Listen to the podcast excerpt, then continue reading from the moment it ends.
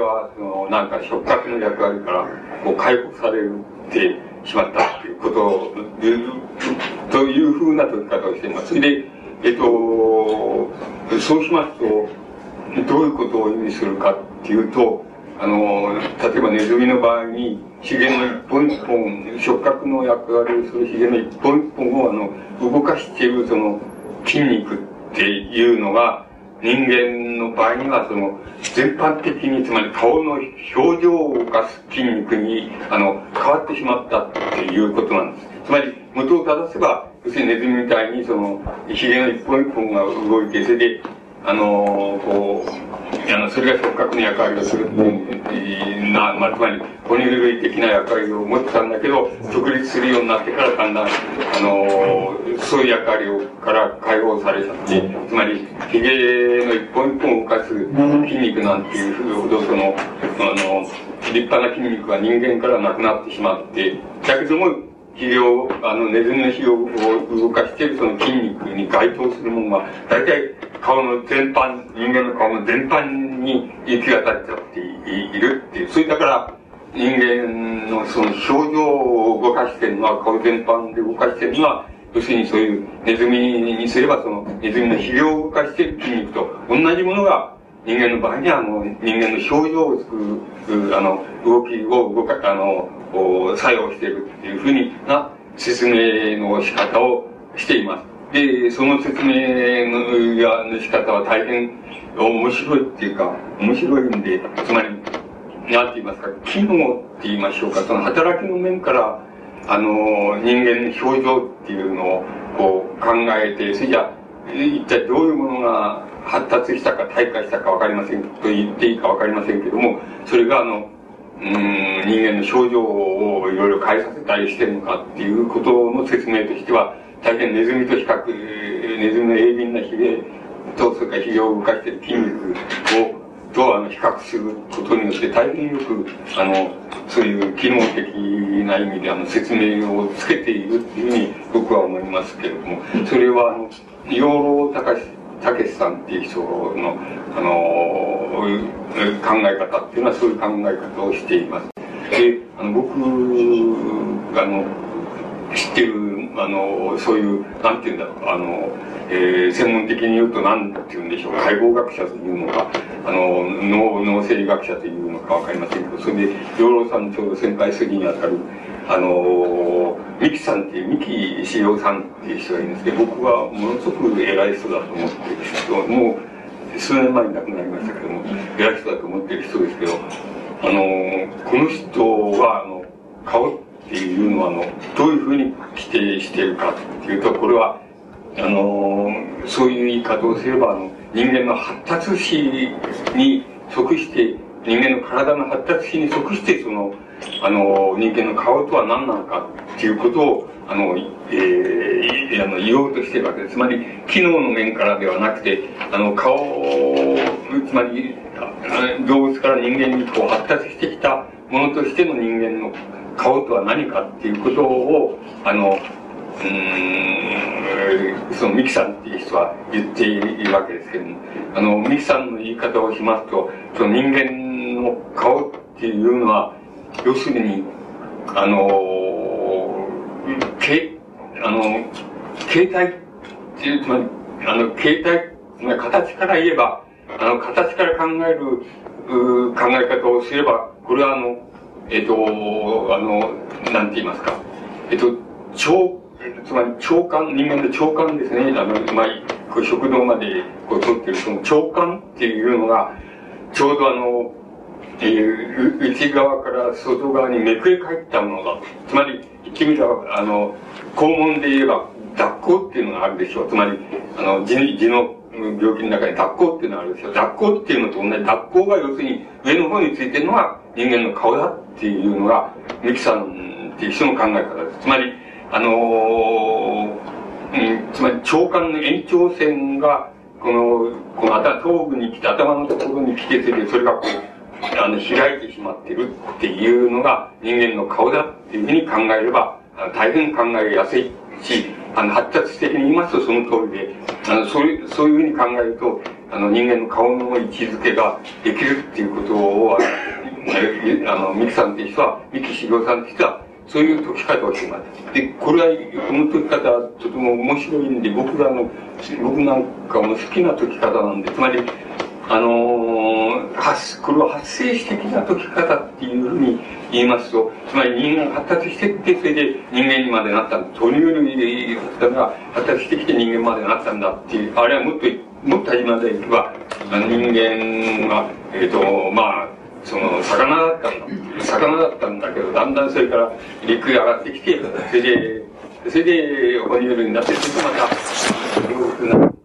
の、いや、人間になったんだっていう、そういう発達した過程っていうのがあるわけですけど、その過程から、あの、言いますと、つまり、ねあの、家庭から言う考え方っていうのをこの人は、非常に厳密に言いますか、非常に、あの、わかりやすく、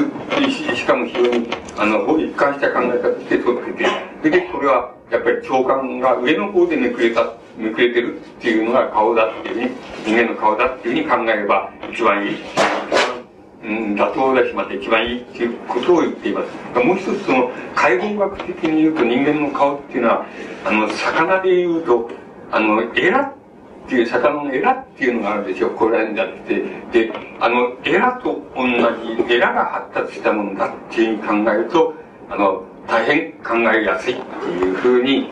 あの、ミキさんは説明の仕方をしています。で、それが、あの、顔っていうこと、あるいは顔の表情を描きてる全般っていうことを、筋肉も含めて全般っていうのは、だって、あの、魚でいう魚、エラーが要するに発達したものだっていうふうに考えると、考えやすいっていうことを、あの、言っています。それで、まあ、うん、その、今言いましたように、長官が、長官の延長線が要するに人間の顔の表情ですから、顔ですから、そうこれを、あの、顔の表情、あの、内臓、内臓感覚っていうのがここに来てるっていうことなわけですけども、まあ、ミキさんの説明の仕方をすると、唇とそれから舌っていうのだけは、あの、内臓感覚だけじゃなくて、いわゆる感覚器官的なって言いますかね、あの、内臓じゃなくて外臓、外臓っていうのはおかしいですけど、あの、外のあれと繋がったわけ、つまり感覚器官と同じような、そういう感覚があそこに舌と、あの、唇に入ってて、そこが一番顔の中で敏感な箇所であるっていう、あの、説明を、あの、しています。ですから、うん、舌っていうのは、要するに、人間の舌っていうのは、要するに、あの、喉の奥から出ている、あの、手だっていうふうに考えると、ものすごく考えやすいんだって、そういうふうに考えると非常にわかりやすいんだっていうことを、あの、問い、解いています。僕が、あの、知っている範囲では、この二つの解き方って、人間の顔について、あの、えー、その、顔の機能と、それから、役割とする解剖学的な性質について、あの、解かれている解き方っていうのは、その、対別してその二つがあると思います。その二つで多分、あの、大体において、あの、顔についての考え方は、尽きてるっていうふうに、あの、言ってもいいんじゃないかなっていうふうに、あの、思います。で、あの、うん、えっ、ー、と、例えばですね、えー、こんなです。いや、まあ、つまり、言葉って、つまり顔の表情っていうのも申し上げましたから、今度は言葉とか声とかっていうのを申しますと、あのー、これを、人間の声っていうのは、つまり、声っていうのは、つまり、ここを、ここから上で発せられるわけです。それは、自分でお考え、あれされればすぐにわかる。この喉仏から上でもって人間の声が、あの、発生される。それから、言葉っていうのは、まあ民族語って言ってもいいですけど、日本語とかフランス語とか言って、そういう言葉っていうのはどこで変わっていくかというと、あの、こっから上のところの、まあ、微妙なこの口の中の筋肉とか、あの、の開け方とか、そう、あの、息の強さの変え方とかっていうのでもって、各民族語の言葉っていうのは分かれていくわけ、いくわけ、発達するわけです。つまり、あの、それ以外の関与してないわけ。この中、内臓の方が関与してなくて、喉ごとから上の、上の、こう、なんか、ここら辺と、それから、あの、こっちからこう、送り込む息の強さとか弱さとか、口の中のつぼめ方とか、舌の動かし方とか、そういうのでもって民族語っていうのは分かれてしまうわけです。しまった、しまってるわけです、人間の場合。で、あの、ただ要するに、あの、言葉の中でその民族に分かれていないものがあります。それは、あの、母音ないし母音って言われているものです。日本語で言えばあいうえおっていうやつです。つまり、あの、この母音、あるいは母音っていうふうに言われているものは、今日、えっ、ー、と、フランス人であろうと、日本人であろうと、何人であろうと、全部共通してるわけです。共通して、ここから上で、あの、作られている言葉です。これで、あのー、で、これにその、どういう死音、あるいは死因でもいいですけど、それがくっつかるかっていうことで、各民族語は分かれてしまうわけです。ですけども、共通なのは母音なわけです。で、母音には、えっと、一番最小の母音っていうのは、三母音なんですよ。その、ああの、三母音で、あと、えー、いとえでしょうか。えっと、それ、三つの母音しかないっていうのが、えっと、最小母音なんですよ。そういう民族語の中の最小母音で。まあ、日本で言えば、言えば、あの、琉球語とか、琉球沖縄語っていうのは、大体三母音で結構やれる、やれる言葉です。あの、つまり、で、母音の数って、普通は日本、普通、標準語みたいなって言われてるのは日本語は、あい、う、え、おと、語音だって言われてし、また、えっ、ー、と、人によっては、万葉集時代には、そうじゃなくて、もう八母音、八母音があったんだ。だから、えー、えー、えと、え、え、えと、えとは違うんだ。でそういうのも数え出すと、コール要するってわけですけど、それ数えるともう八母音ぐらいあったんだっていうふうな、いうふうに言う言語学者も、国語学者もいます。しかし、これがまた反対する国語学者もいます。つまり、そうじゃないと、つまり、あの、えー、えー、いと、いと、えー、えー、っていうのと、いあの、ち、えとの中間みたいのと、それ二つあるって言うけど、そんなものは要するに、あの、なんて言いますか、今で言えばその、方言の要するに、方言の違いに過ぎないんだっていう国学者もいます。だからこんなのは違う語音だっていうふうに、あの、数えない方がいいんだってって、これはただ方言の違いで、えっ、と、人によって、あの、いや、地方によってその方言が、方言の発音の仕方が違うってだけなんだと。だけだったんだけど、その、やっぱり、その文化的な、まあ、奈良町時代、奈良町時代のその文化的な、やっぱり、禁止っていうのは、要するに、それをわざわざ方言の違いぐらいに過ぎないようにわざわざ違う音だみたいな音ってっていうふうにあのしてそれでなんて言いますかその当て字ですけども、まあ、万葉がなんですけど、まあ、当て字のをあの書いええっていう時にはあのななんていうか三字にえええって書くこうって書くそれそれを使うとかえああるいは、い、いに近い、え、い、えっていうのは、時には違う、言葉の、漢語を使うとかっていう、そういうふうにピタッと分けちゃったんです。と、後世の人は、あの、これは二つとも違う発音の仕方があったんだ。母音がもっと多かったんだって言うけど、そんなことね、そんなことは嘘だって。これは、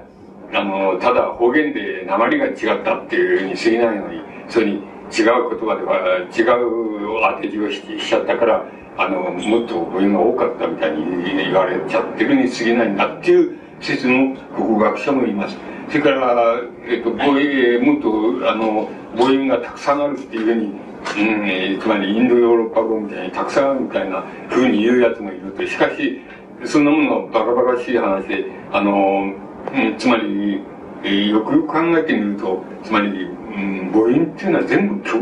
同じなんですよ。民族語以前から同じなんですよ。どこのやつも、あいうよっていうのは大体似たようなもん、発音の仕方にで似たようなもんで、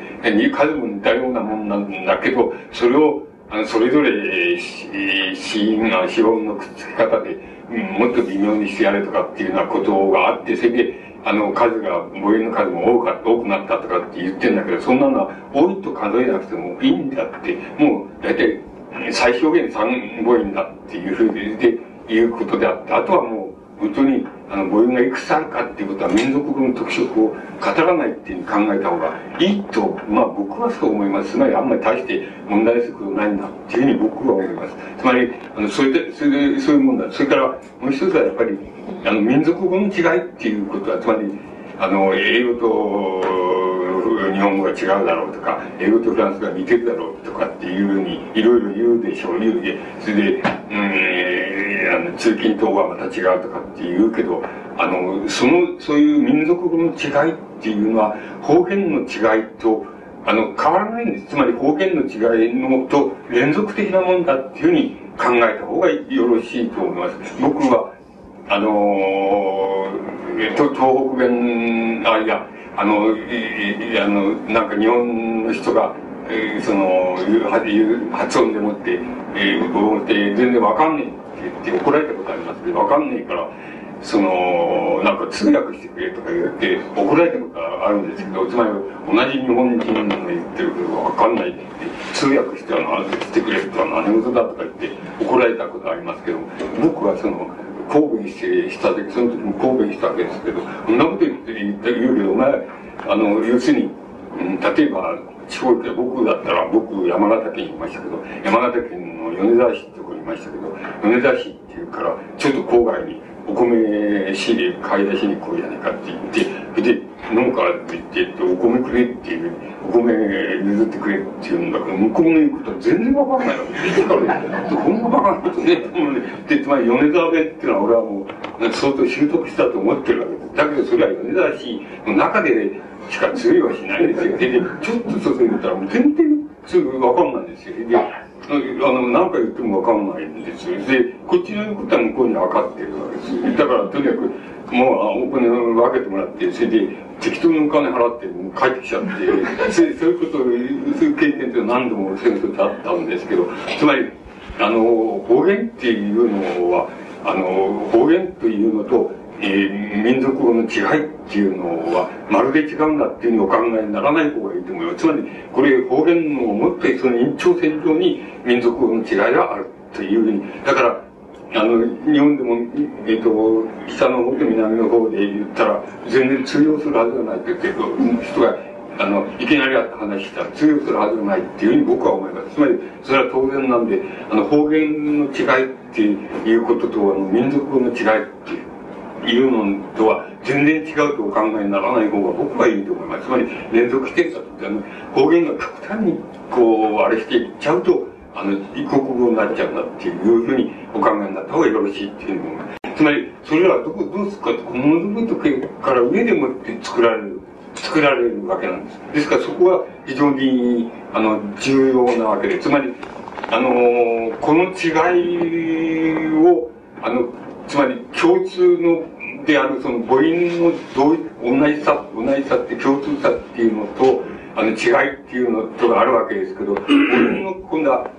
共通さっていうとこからあの考えますとなどうどうしてどこでその共通さが出てくるのかっていうのはこれこれ顔顔顔で出てくるわけですつまり喉喉ごとから上でもって出てくるわけですあの顔とか口の中とかそういうので出てくるわけで、それは、あの、どこの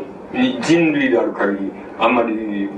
あの、民民族が違ったって、そんな違ってない、それほど違ってないっていうとこから共通のものが出てくるわけで。で、それは、その大元は何かっていうことになるけど、大元は要するに、あの、赤ん坊の時に、あの、まだ乳児ですから、1歳未満の時に母親のおっぱいをあの赤ん坊が飲む時にあのおっぱいを飲みながらその大体この顔のこう顔面って言いますか顔の表情をあの母親のお乳のところにくっつけてでくっつけていますしそれからあのなんて言いますか、うん、時にはその手手をこうその母親の父に当てたりしてそれでおっぱい飲んだりしてそうするとあのなんて言いますかあの、その時のあの、母親と赤ん坊ととの間のコミュニケーションっていうのは、まあ、一国と全く同じようなもんで、赤ん赤ん坊の方は、あの、言葉が喋れないわけです。そうすると、母親の方は、でも、あ、あの、あわわとか、うーとか言って、それで、なんとなく通じさせちゃうっていうことがあるわけです。そうすると、赤ん坊の方も、あーとか、うーとかいう言葉でもって、なんとなく通じちゃってるっていうことがあるわけです。つまりそれは、ちょうど我々が異国語の人とあのたまたま偶然であって何も通じないっていうのと同じ状態なんですけどそれを通じさせるっていうところからあの、言葉は発生していくわけです。これはどこの国でも同じで、その大元になってるのは何かって1歳未満の時に、あの、母親のおっぱいを、あれしながら、その、手で触った、おっぱいを触ったり、あの、口唇で触ったり、それから、あの、なんて言いますか、あの、顔面で、顔ですね、顔面でお乳にくっつけて、そこの触覚で、あの、分かったりっていうようなことで、その全部を交えて、あの、目がまあ、一歳満の時見えるようになりますけども、あの、目で見て母親を識別しているだけじゃなくて、そういう、こう、手で触ったとか、あの、顔、をくっつけて、それで、あの、そこで、あの、うん、こう、触覚でもって母親っていうのを識別しているって言いますか、してるとか、が、ああ言葉でもって、あの、コミュニケーションしてるかっていうこと、それが、初めになってくるわけで、それが言葉の発生の時の初めであり、それから言葉がまあ民族語に分かれない時、つまり母音っていうものが共通性であるゆえんがどこにあるかって言ったら、そこら辺のところにあるっていうことが言えます。それに対して、つまり顔っていうのは、相当、まあ顔、手なんですけどね、顔の触覚、あの、なんて言いますかね、触覚。これは、えら、あの、魚で言えばエラの触覚なんですけど、あの、エラの触覚と同じなんですけど、エラの感覚と同じなんですけど、エラによる、もう、あの、識別なんですけど、それと、それから手でこう、手で触るっていう、その顔と手っていうのは、あの、ものすごい大きな役割は、あの、言葉の発生と、それから、あの、母親とのコミュニケーション、つまり言葉が、あの、はじめどうやって通じていくかっていうとか、どうやって民族語に分かれるかっていう場合の、その、こう、前に際してその手と顔っていうのは、ものすごい大きな、あの、役割をしてるっていうことが、あの、言えると、言えると思います。それで、あのー、まあ、このあたりでもって、要するに人間の言葉と、それから言葉と、それから民族語で言えば、その、母音の、母音っていうのが、あの、だいたい識別できるようになって、それで、えそれから母親とのコミュニケーションも、あの普通の言葉にはなって、赤ん坊はならないんですけど、一歳未満ではならないんですけど、それでも、あの、あーっていうような言葉でもって、あの、えー、まあ、なんていうか、あーっていうと、まあ、例えば、赤ん坊が笑ったと。そそして、今度は赤ん坊の方は、あの、笑いたくなった時、楽しくしてななろうとすると、その、ああっていうことを、言葉をさ、母親に、まあ、なんて言いますか、強制するって言いましょうか。母親に強制する。母親、ああって言うと、また笑うとかっていうふうにして、あの、コミュニケーションがだんだん発達してつ続いていくっていうことになっていくわけです。で、えー、その中で、えっと、うん、まあ、反対だって言いますから、まあ、そんなのは当てにならないっていう人もいるわけですけど、あの、日本人の、あの、特色っていう、その段階でですね、顔と手っていう手の、その、まあ、一種の触覚なんです。顔による触覚、つまり、エラ触覚なんですけど、エラ触覚っていうものの、あの、日本人における特色っていうのは何かって、えー、言いますと、これは菅野さんっていう人がよくやってるんですけれども、あの、母音っていう、日本語における母音っていうのを、あの、なんて言いますかね、あの、もちろん言葉の始まりとして理解しているもんですから、例えばその、母音を、あの、外、他の日本人以外の人ですと、あの、なんて言いますかね、まあ脳で言えば、その右のって言いますか、言語じゃない方、言葉の、まあ、機能がない方の、あの、脳でもってそれを感受したり、識別したりしてるんですけど、日本人の場合には、母音、あれ、母音っていうのは、あの、もう言、言葉の音でもって、言葉の脳の方で、つまり左脳の方で感知するっていうふうに、あの、角田さんっていう人はの実験研究ではそういうふうにあのなってそれが日本人とかえっ、ー、と、えー、今のところ角田さんなりで言うと今のところポリネシア人とととかのあの特色だっていうふうに言われててそれはそれ以外のあらゆる人種と違うところだっていうふうにあのそういうあれを言っています。でこれはえっ、と例えばあのまあ、自然音って言いますか、風の音とか、あの、波の音とかっていうのを、とかを、あの、聞きながら、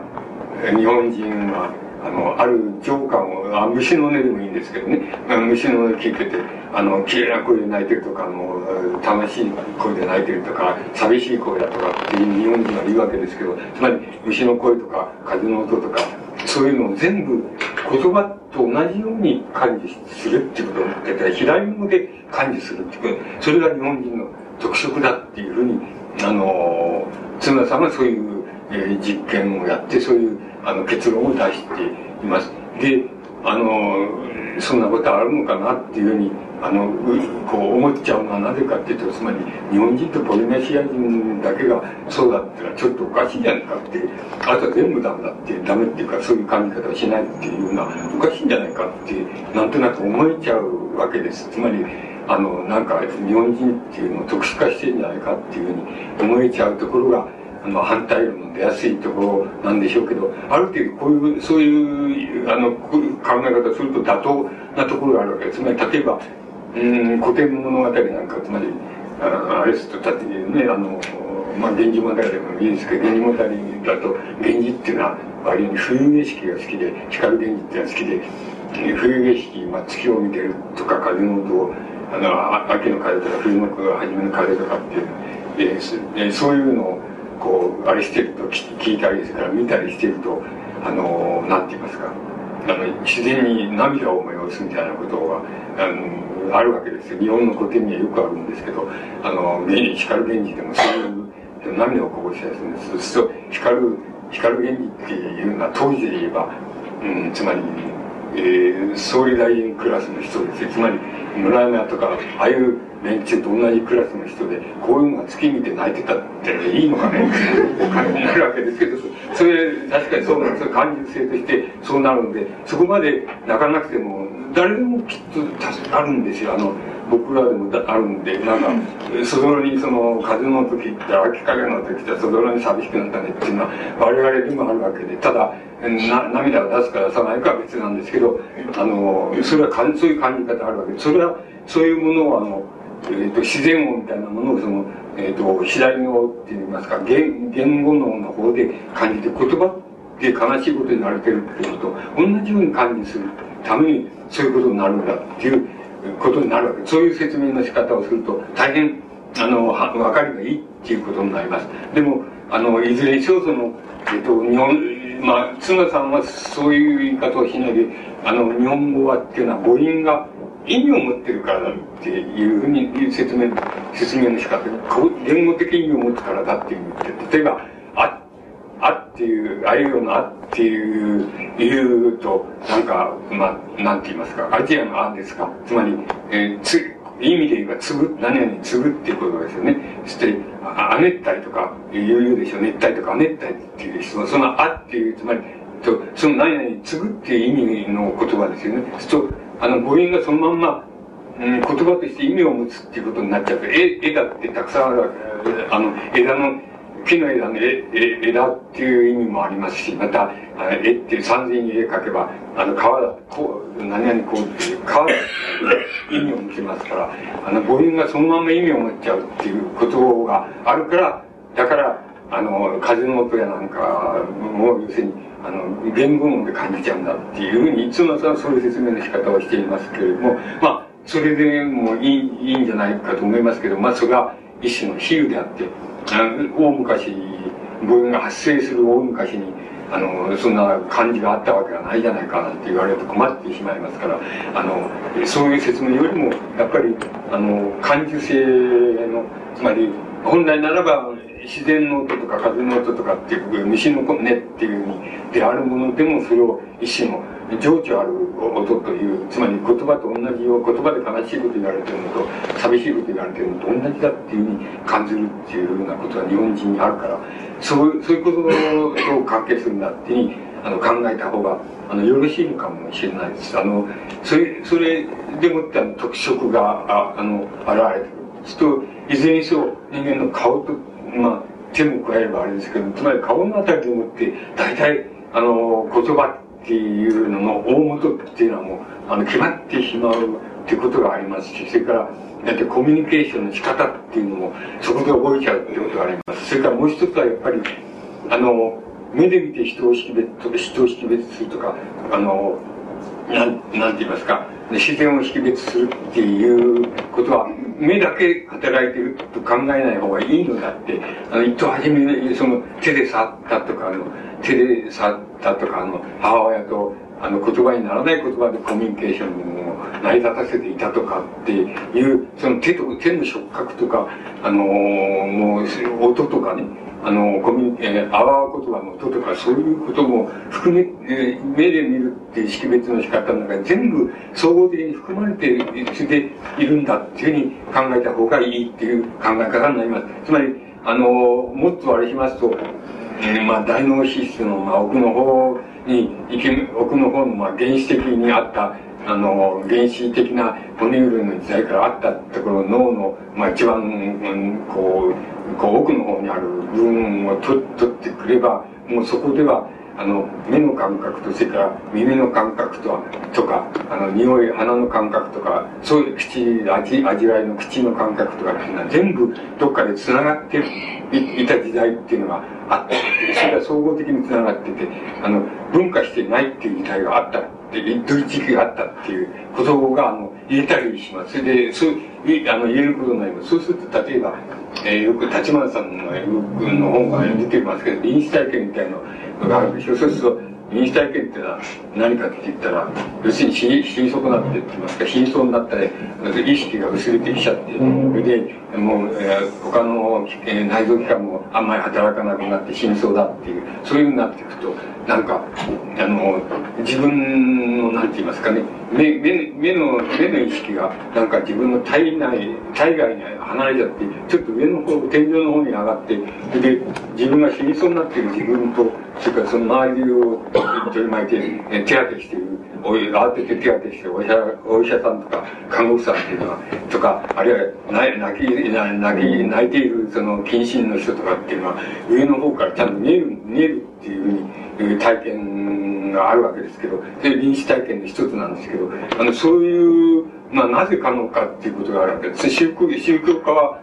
まあ人によって違うの宗教家いやそれはあのなんて言いますかあの、来世、来世つまり死後の世界っていうのはあるんだよっていうふうに結論付けますし、また、お医者さんは、あの、まあ、いろんなこと言うわけです。あの、つまり、もう、朦朧とした時に、例えば、あの、え、ね、精神的に、精神病的、病理学的に言えば、何、どういうったらえっと、二二重人格って言いますか、ドッペルゲング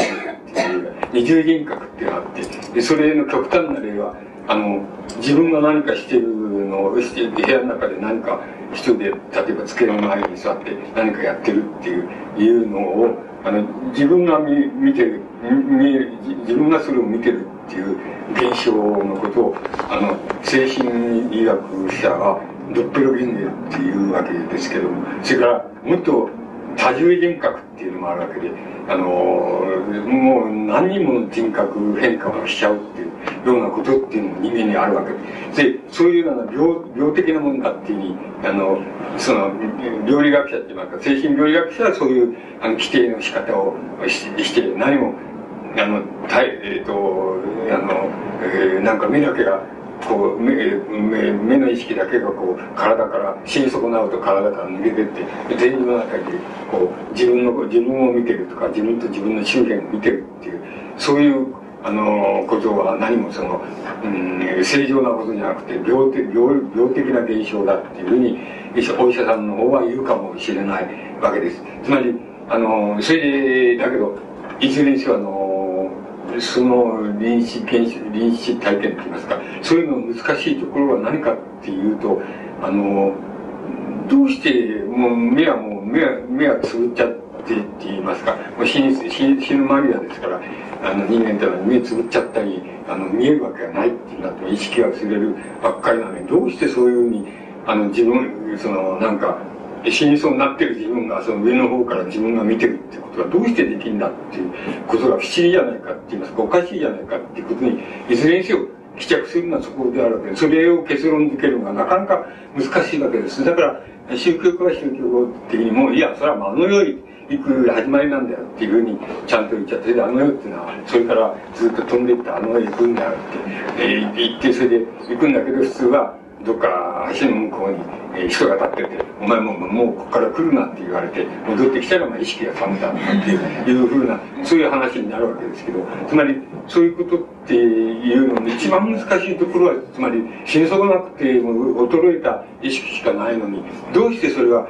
あの上の天井の方から自分の、自分で自分が見えるのかって、あるいは自分の周辺が見えるのかっていうことが不思議だっていうことになるわけ。それはなぜかっていうと、なぜかっていう場合に、その人の考え方が、あの、専門家で分かれてしまうのはそこのとこだと思います。で、あの、えー、あの、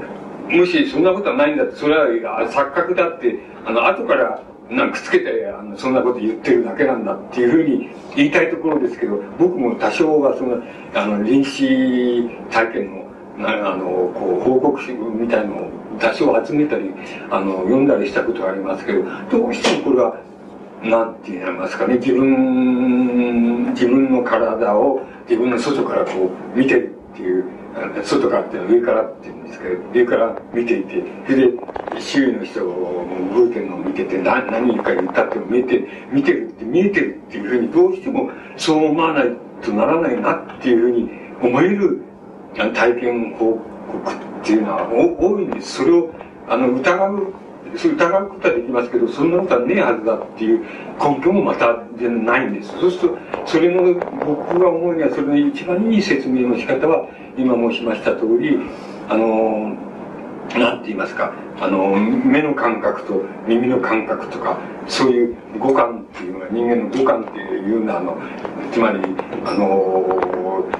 非常にその、発生の初めの頃、つまり、うん、母音だけしかなくて、それで、あの、民族語に分かれていない、そういう言葉時代の時まで、あの、遡ってしまうと、全部、あの、連結してるっていうふうに考えられる、いうことができますから、だから、そうしますと、一番後まで、死にそうになっても一番後まで残ってるのは耳ですよね。耳の感覚が一番、声が一番残りますから、それは耳の感覚でもって声が聞こえるっていうことが体験できる限りは、目も見えちゃうっていうことは可能なんだっていうふうに考えるのが一番よろしいんじゃ、あの、今のところ一番よろしいんじゃないかなっていうのは、僕の考え方はそうです。あの、それが一番よろしいんじゃないかなと思ってます。でも、あの、そうなんだっていうふうにあんまり断定したくないんですね。いろんなあの不明なっていうことがあって、断定したくないわけで、無視したくないから、断定はしませんけど、考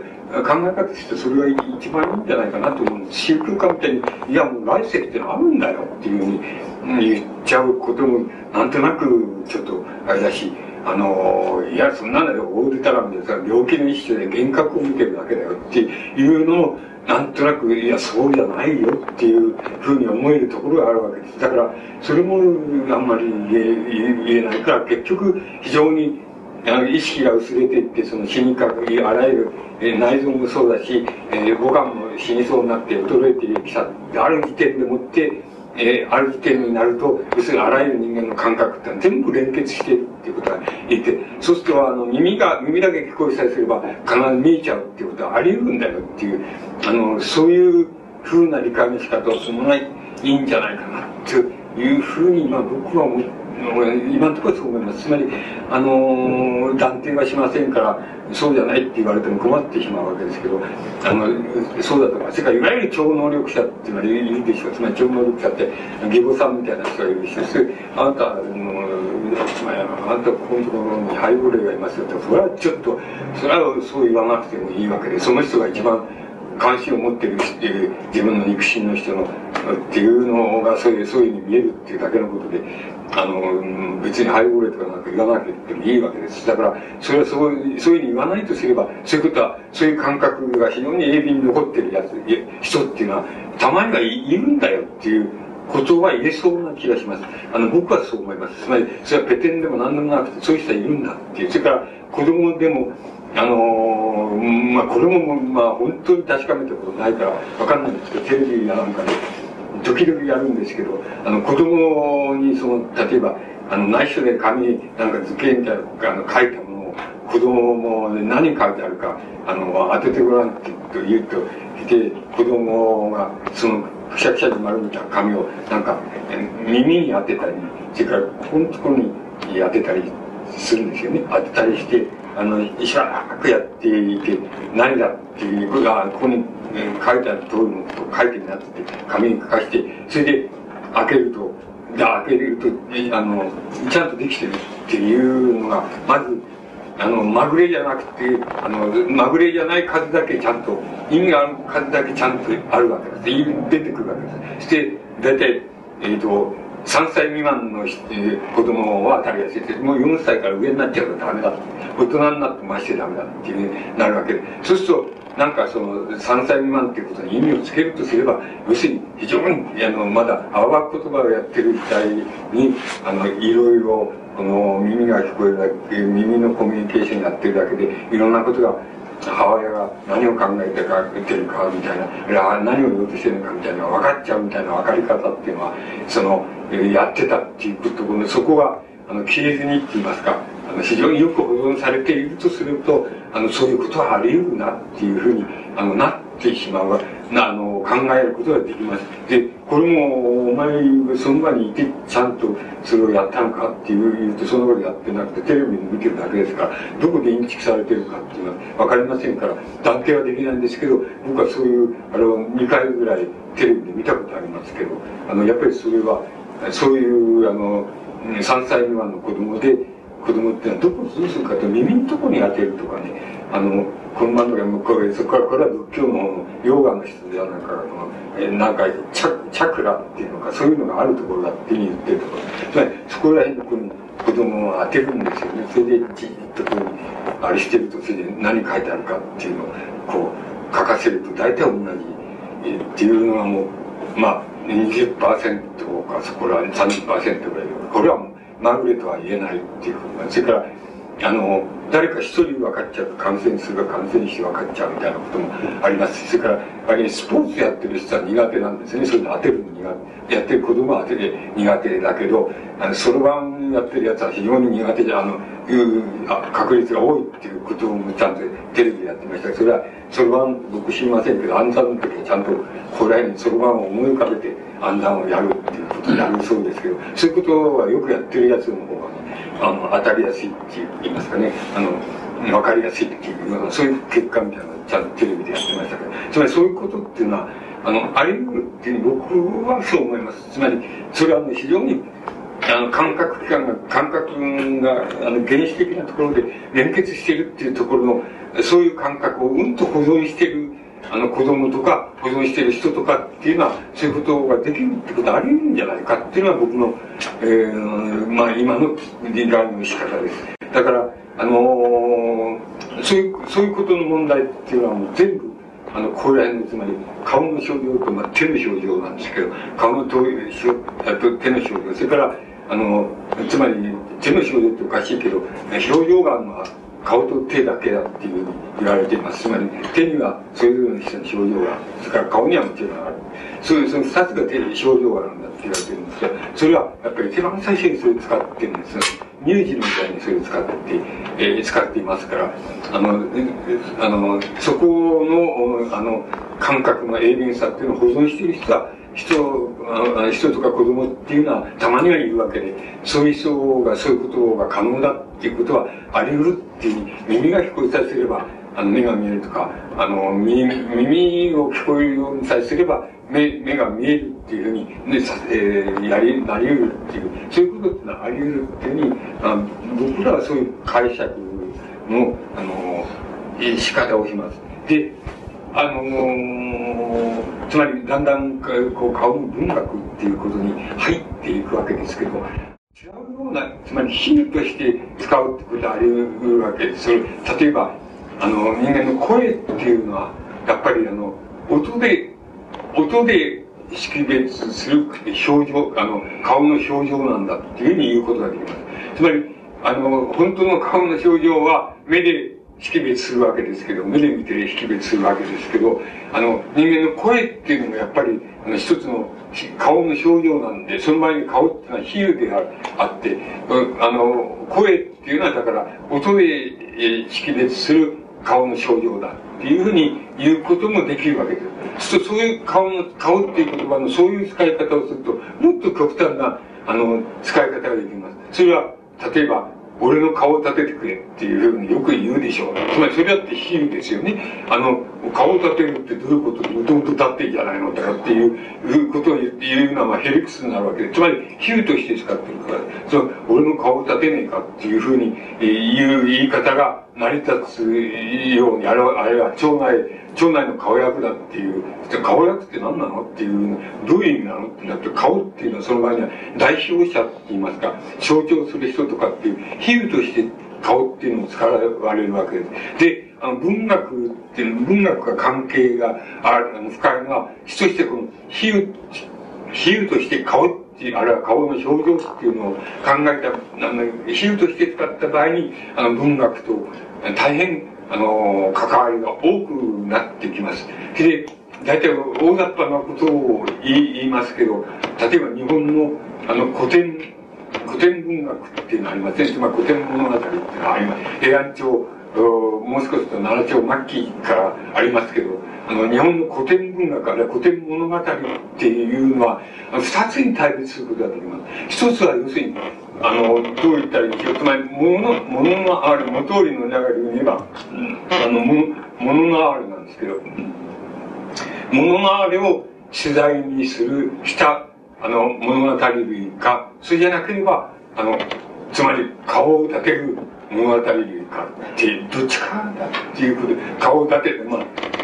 立てるのあんた潰すですけど、顔を潰す、俺の顔を潰したなっていう、顔を潰すですけど、つまり顔を立てるとか潰すっていうのは取材である物語か、その対別すると日本の、つまり古典以外の文学っていうのはその二つに、あの、対別することができます。で、あのー、物の流れの方を片付けてしまいますとね、物の流れっていうのは一番出てくるのは、その、あの、男女の間の、えー、関係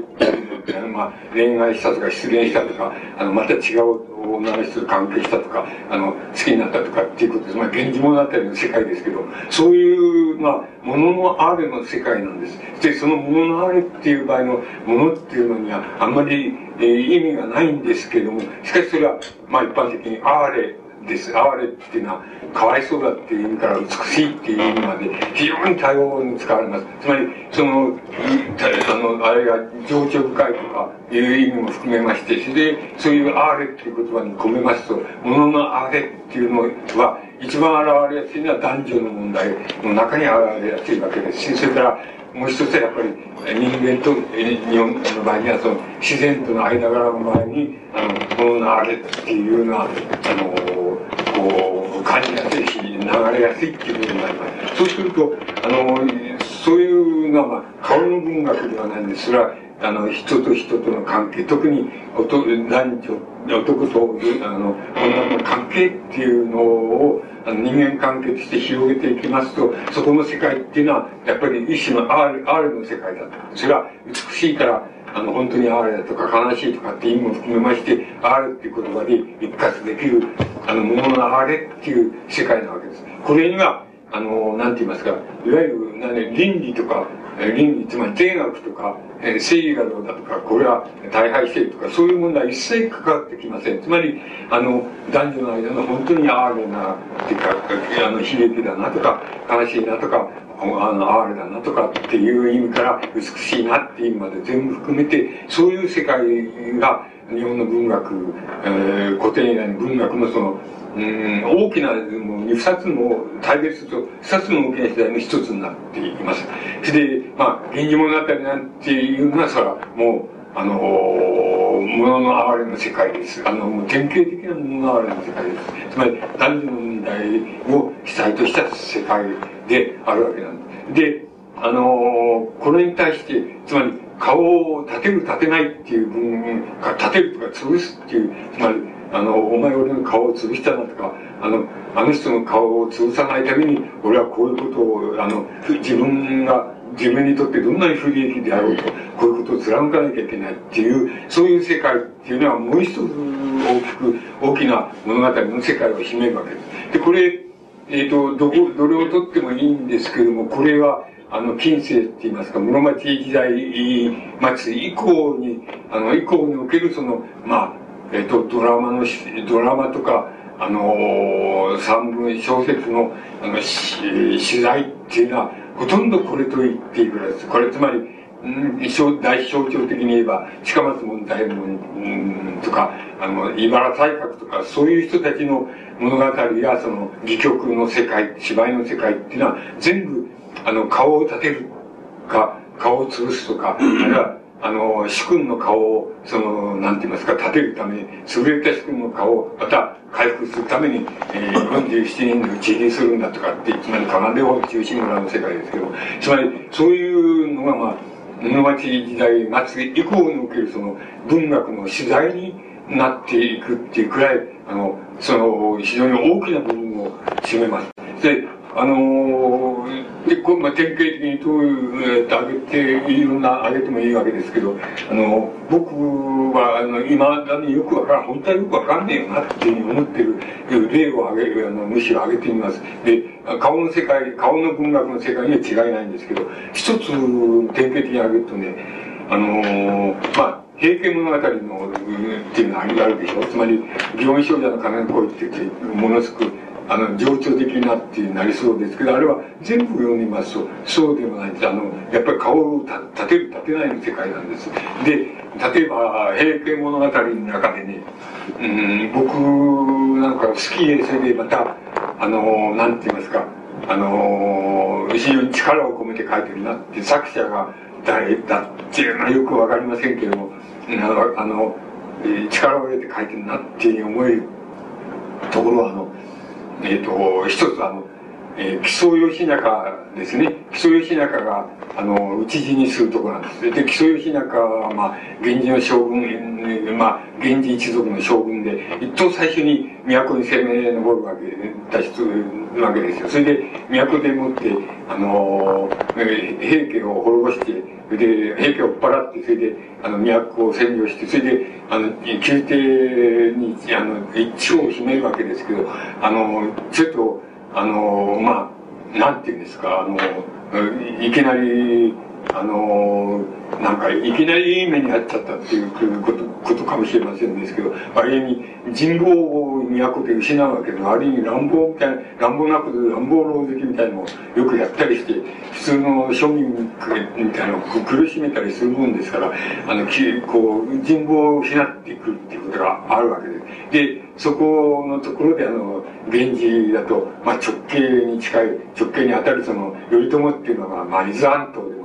兵を上げ北条氏を拝見して兵を挙げるわけです。で初めは負けてしまうわけですけどもあの2番目にはあの勢力を盛り返してそれで都へ攻め上るわけです。それで木曽義仲をあのあの攻めるわけですよね。あの頼朝は攻めて滅ぼすわけです。つまりそこのところであのなんて言いますか。木曽義仲このこの作者木曽義仲が好きだ好きなんだなと思ったっていうのはとてもよくわかるんですけどあの非常に力を入れて書いて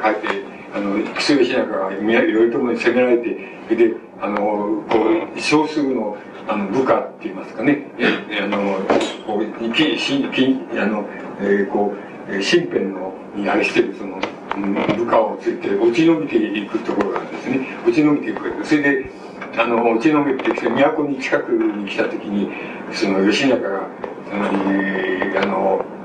自分が好きだった女の人がそのまあ今都にいるんだってそれでちょっと死ぬ前に一つあの会って死にたいもんだっていうふうに吉中が思うわけですね。そしてそういうその側近についてきたあの側近の,、えー、あの武将がその、うん、それじゃあの私がそのあなたがその、えー、女性と会ってる間中は私が要するに夫を引き受けてで戦い戦ってみましょうっていうふうにしてそこで、えー、あのだからその間に会ってくださいっていうふうに言ってそれであの追ってその武将が引き受けてその戦うわけですよねそれだけだんだんまあうんだんだんこう怪しくなっていくっていうことがあるわけですそれだけど義仲の方はなんか名残惜しいのかなかなかその、女性と会ってるあれをやめないわけですよ。それで、そのうちもじりじりとこう、攻め立てられちゃってっていうふうになるわけです。それで、それでそこで、要するに、あの、要するに今のその顔を立てるっていう問題が出てくるあるいは顔を潰すっていう問題が出てくるわけですけど、あの、その武将が、まあ、吉永の、ね、この女性と会ってるところに、あの、行って、で、ああなたのような大将軍がその女性と会ってる間にその攻め込まれてそれで討ち死にしたっていうなったらあの非常に治りだ治治れだっていうふうにつまり顔が立たんだろうっていうふうに言うわけですよね。であの言ってそれであの私はそのできる限りその防ぐけれどもあのそういうまあ、朝日将軍と言われたあなたのその名声に、えー、っと、大将軍の名にふさわしいような、あれをやってくれっていうふうに言って、まあ、まあ、つまり、早く、女性とその別れてくれって、別れさせてくれっていうふうに、えー、言うわけ、あの、言う、言う、まあ、戒めるわけですね。で、あの、自分は、あの、な、何するかと、あの、私が、えー、要するに、あなた、あなた、うん、なんだろう、手本になるようにっていうのはおかしいんです。つまり、あの、あなたが、あの、こう、顔が、どんな、どういうふうになってる顔が潰れないように、私が、つまり、なんまあ、そういう言葉は言ってないんですけどね、つまり私が要するに、あの、えっ、ー、と、死での先駆けをしましょうって言いましょうか。つまり、私が模範を示しましょうって意味も含まってるわけでしょう。先駆けをしましょうっていうふうに言って、その武将が、あの、そこでその腹って死んじゃうんです。死んじゃうわけです。で、吉永も、ああ、悪いことしたってに思って、それで、あの、すぐにその女の人をその、あの、京へ返して、で、自分もまたそこでもって、あの、腹を切って、で、死んでしまうっていう、あの、うん、ところが、あの、平均物語の中でも非常に力を込めて書いてあるわけなんですけども、あの、その時、何が分かりにくいかって、その顔の立て方っての倫理と、潰し方の倫理って言いましょうか。あるいは潰した顔の立て直し方の倫理っていうのが分かりにくいんです。その時に、その武将が、つまり我々だったら、まあ、あの、お前とは言わないですけど、あんたさ、いい加減、もういい加減女の子返したらいいじゃないですかっていう、認めないですよっていうふうに、そういう言い方をするところをね、あの、するところを要するに、あの、自分が要するに、なんて言いますか、つまり、あの、今の言葉で言うと、模範を示しましょうっていう意味とか、あの、先、試練の先駆けをしましょうとかいう意味とか、あの、私が、あの、まず最初に道案内しましょうとかいう意味とかね、もういろんな意味、今で言うといろんな意味が含まれてるんですけどね、つまり自分が、あの、先にあれして死にますからっていうふうに、あの、そういう、どう言ったらね、そういう顔の立て方、あるいは、あの、えー、大将軍の、つまり自分が仕えている大将軍の顔を立てるための自分の身の処し方っていうのが大変分かりにくいんですよ。あの、分かりにくい。それは、あの、多分その武家って言いましょうか、武士って言いましょうか、武家層独特の一種の倫理観であってね、ちょっと我々の倫理観、現在の倫理観から言うと、ちょっとそれはおかしいんじゃないのって、あの、おかしいんじゃないのってそうは、自分だったらそういう言い方、やり方しないな、みたいな。つまり自分だったら、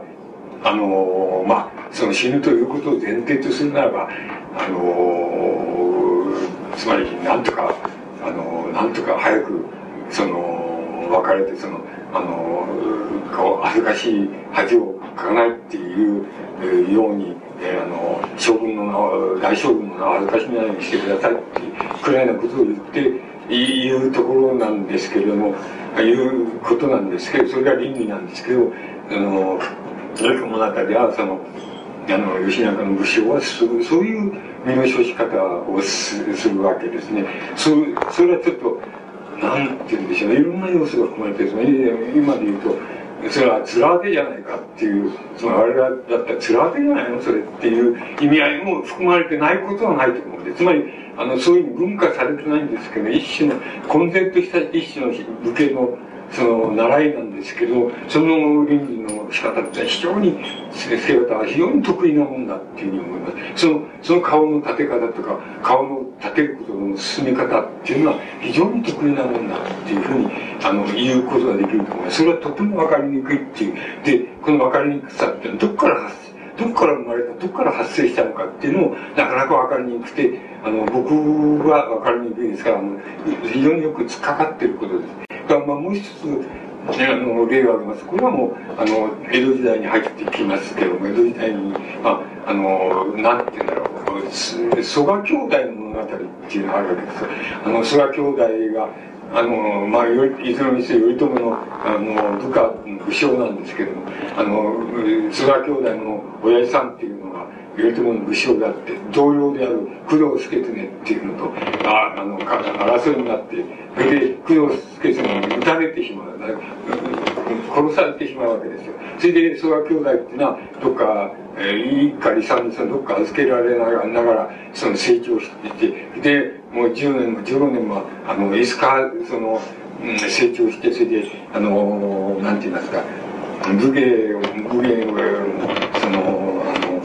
あの武芸にもたけるようになったら自分があのあの工藤助さんを必ずあの打って仇討ちをするんだっていうふうに考えて苦心惨退してその、えー、あの10年も15年も苦心惨退しながらその工藤助の助をつけるあの付け狙ってあの仇討ちに行ったら待ち焦がれるわけです。であのちょうど源頼朝がその富士の裾で巻き狩りをするわけですつまり漁狩猟をするわけです巻き狩りをするする時にあのする時するわけです。大規模な巻き狩りをする。それでその時に工藤助というのも、まあ、巻き狩りの家来としてあの家来の武将としてその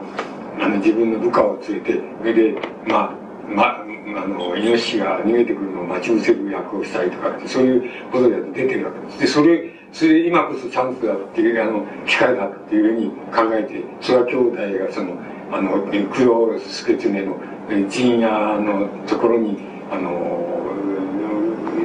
あの乱入してそれでその工藤助常を打ちはあの打ち果たしてしまうわけでで打ち果たしてしまうそうするとそれで打ち果たしたあげくそのやっぱり頼朝のあの部下にあのまあ捉えられるわけですね。見て捉えられてあの頼朝のその面前に引きあの引き据えられるわけです。見てあのもちろんあのまあ頼朝もまあ武将ですからあの武士武武士武家武家のそのあのしきたりっていうのは自分なりにもう人にも知ってるからあの、えー、知ってるからあの、えー、もしあのその工藤あの助や曽我兄弟のあの答え方が良かったらあの許しちゃおうっていうふうに思ってるわけですよ。それであの頼朝がその引き据えられてる諏訪兄弟にあのなんて言いますか。あのお前あのあの頼朝あの私の武将であるその工藤助の後をつけなってそれで仇討ちしてしまった。であのそれそれそれはどういう意味をどういうどういう意味なのかっていうふうにあの問う聞くわけですね。であの曽我兄弟は あの曽我兄弟がもしあのまあ大将軍やあのちっとも恨みはないけないないないけれどもあの工藤助常っていうのはあの大将軍のその部下であるけれどもあの自分の父親にとっては盾だと。だからこうあのあのこの大あのうんあの悪いと思ったけども思うけどもあのこう仇討ちをさせてもらったっていう答え方をすればあの頼朝は許そうっていうふうに思ってるわけです。だけどもその時にあのそういう答えなわけです。そうそういうものはあの要するに自分はあの工藤助常をそのあのあだと狙って撃とうと思ってきたと。であの工藤助がいわば言ってみればその大将軍にとってはその、えー、あの部下の一人有力な武将の一人だとそうするとこの武将の一人があだであるっていう限りはあの大将軍もまた自分たちのあだだっていうふうにあの思ってあの今までやってきたっていうふうに曽我五郎か何か答えるわけですよ。そうすると頼朝もなんかそういうふうに言ったらもうあの、許してやるっていう、根拠がなくなっちゃうわけですよ。それで、あの、処刑されるわけですけども、あの、その時の、あの、なんて言いますか、あの、蘇我兄弟のその答え方っていうのは、つまり、その武将はあだであった、自分の父親があだであると、殺めたあだであると。で、こいつはあだ、こいつがあだであれば、こいつの上官であるって言いますかね、上官である、その、大将軍または自分たちのあだなんだっていう、そそういう倫理がよくわからないつまり、そういう倫理は、あの、まあ、現在の僕らが考えても、それは成り立たんので、つまり、それは一種の坊主に今朝までもっていうのと同じで、それは成り立たんと思うんで、思うんです。つまり、それは別じゃないかっていう、ここいつが憎い、こいつは客だと思っても、こいつの、まあ、あの、先生とか、えっ、ー、と、上官とかっていうのに行くってことはないだろうっていう、それは関係ないことだろうっていうのが我々の倫理で、あの、倫理になるわけです。で、ところが、あの、菅兄弟がそう答えるために、あの、なんて言いますか、あの、頼朝はもう、あの、これを赦免するっていう根拠はなくなっちゃうわけです。それで、やっぱり処刑する以外ないっていう、こういうになって、あの、処刑することで、あの、自分の顔を立て、それで、曽我兄弟の顔は、あの、もう、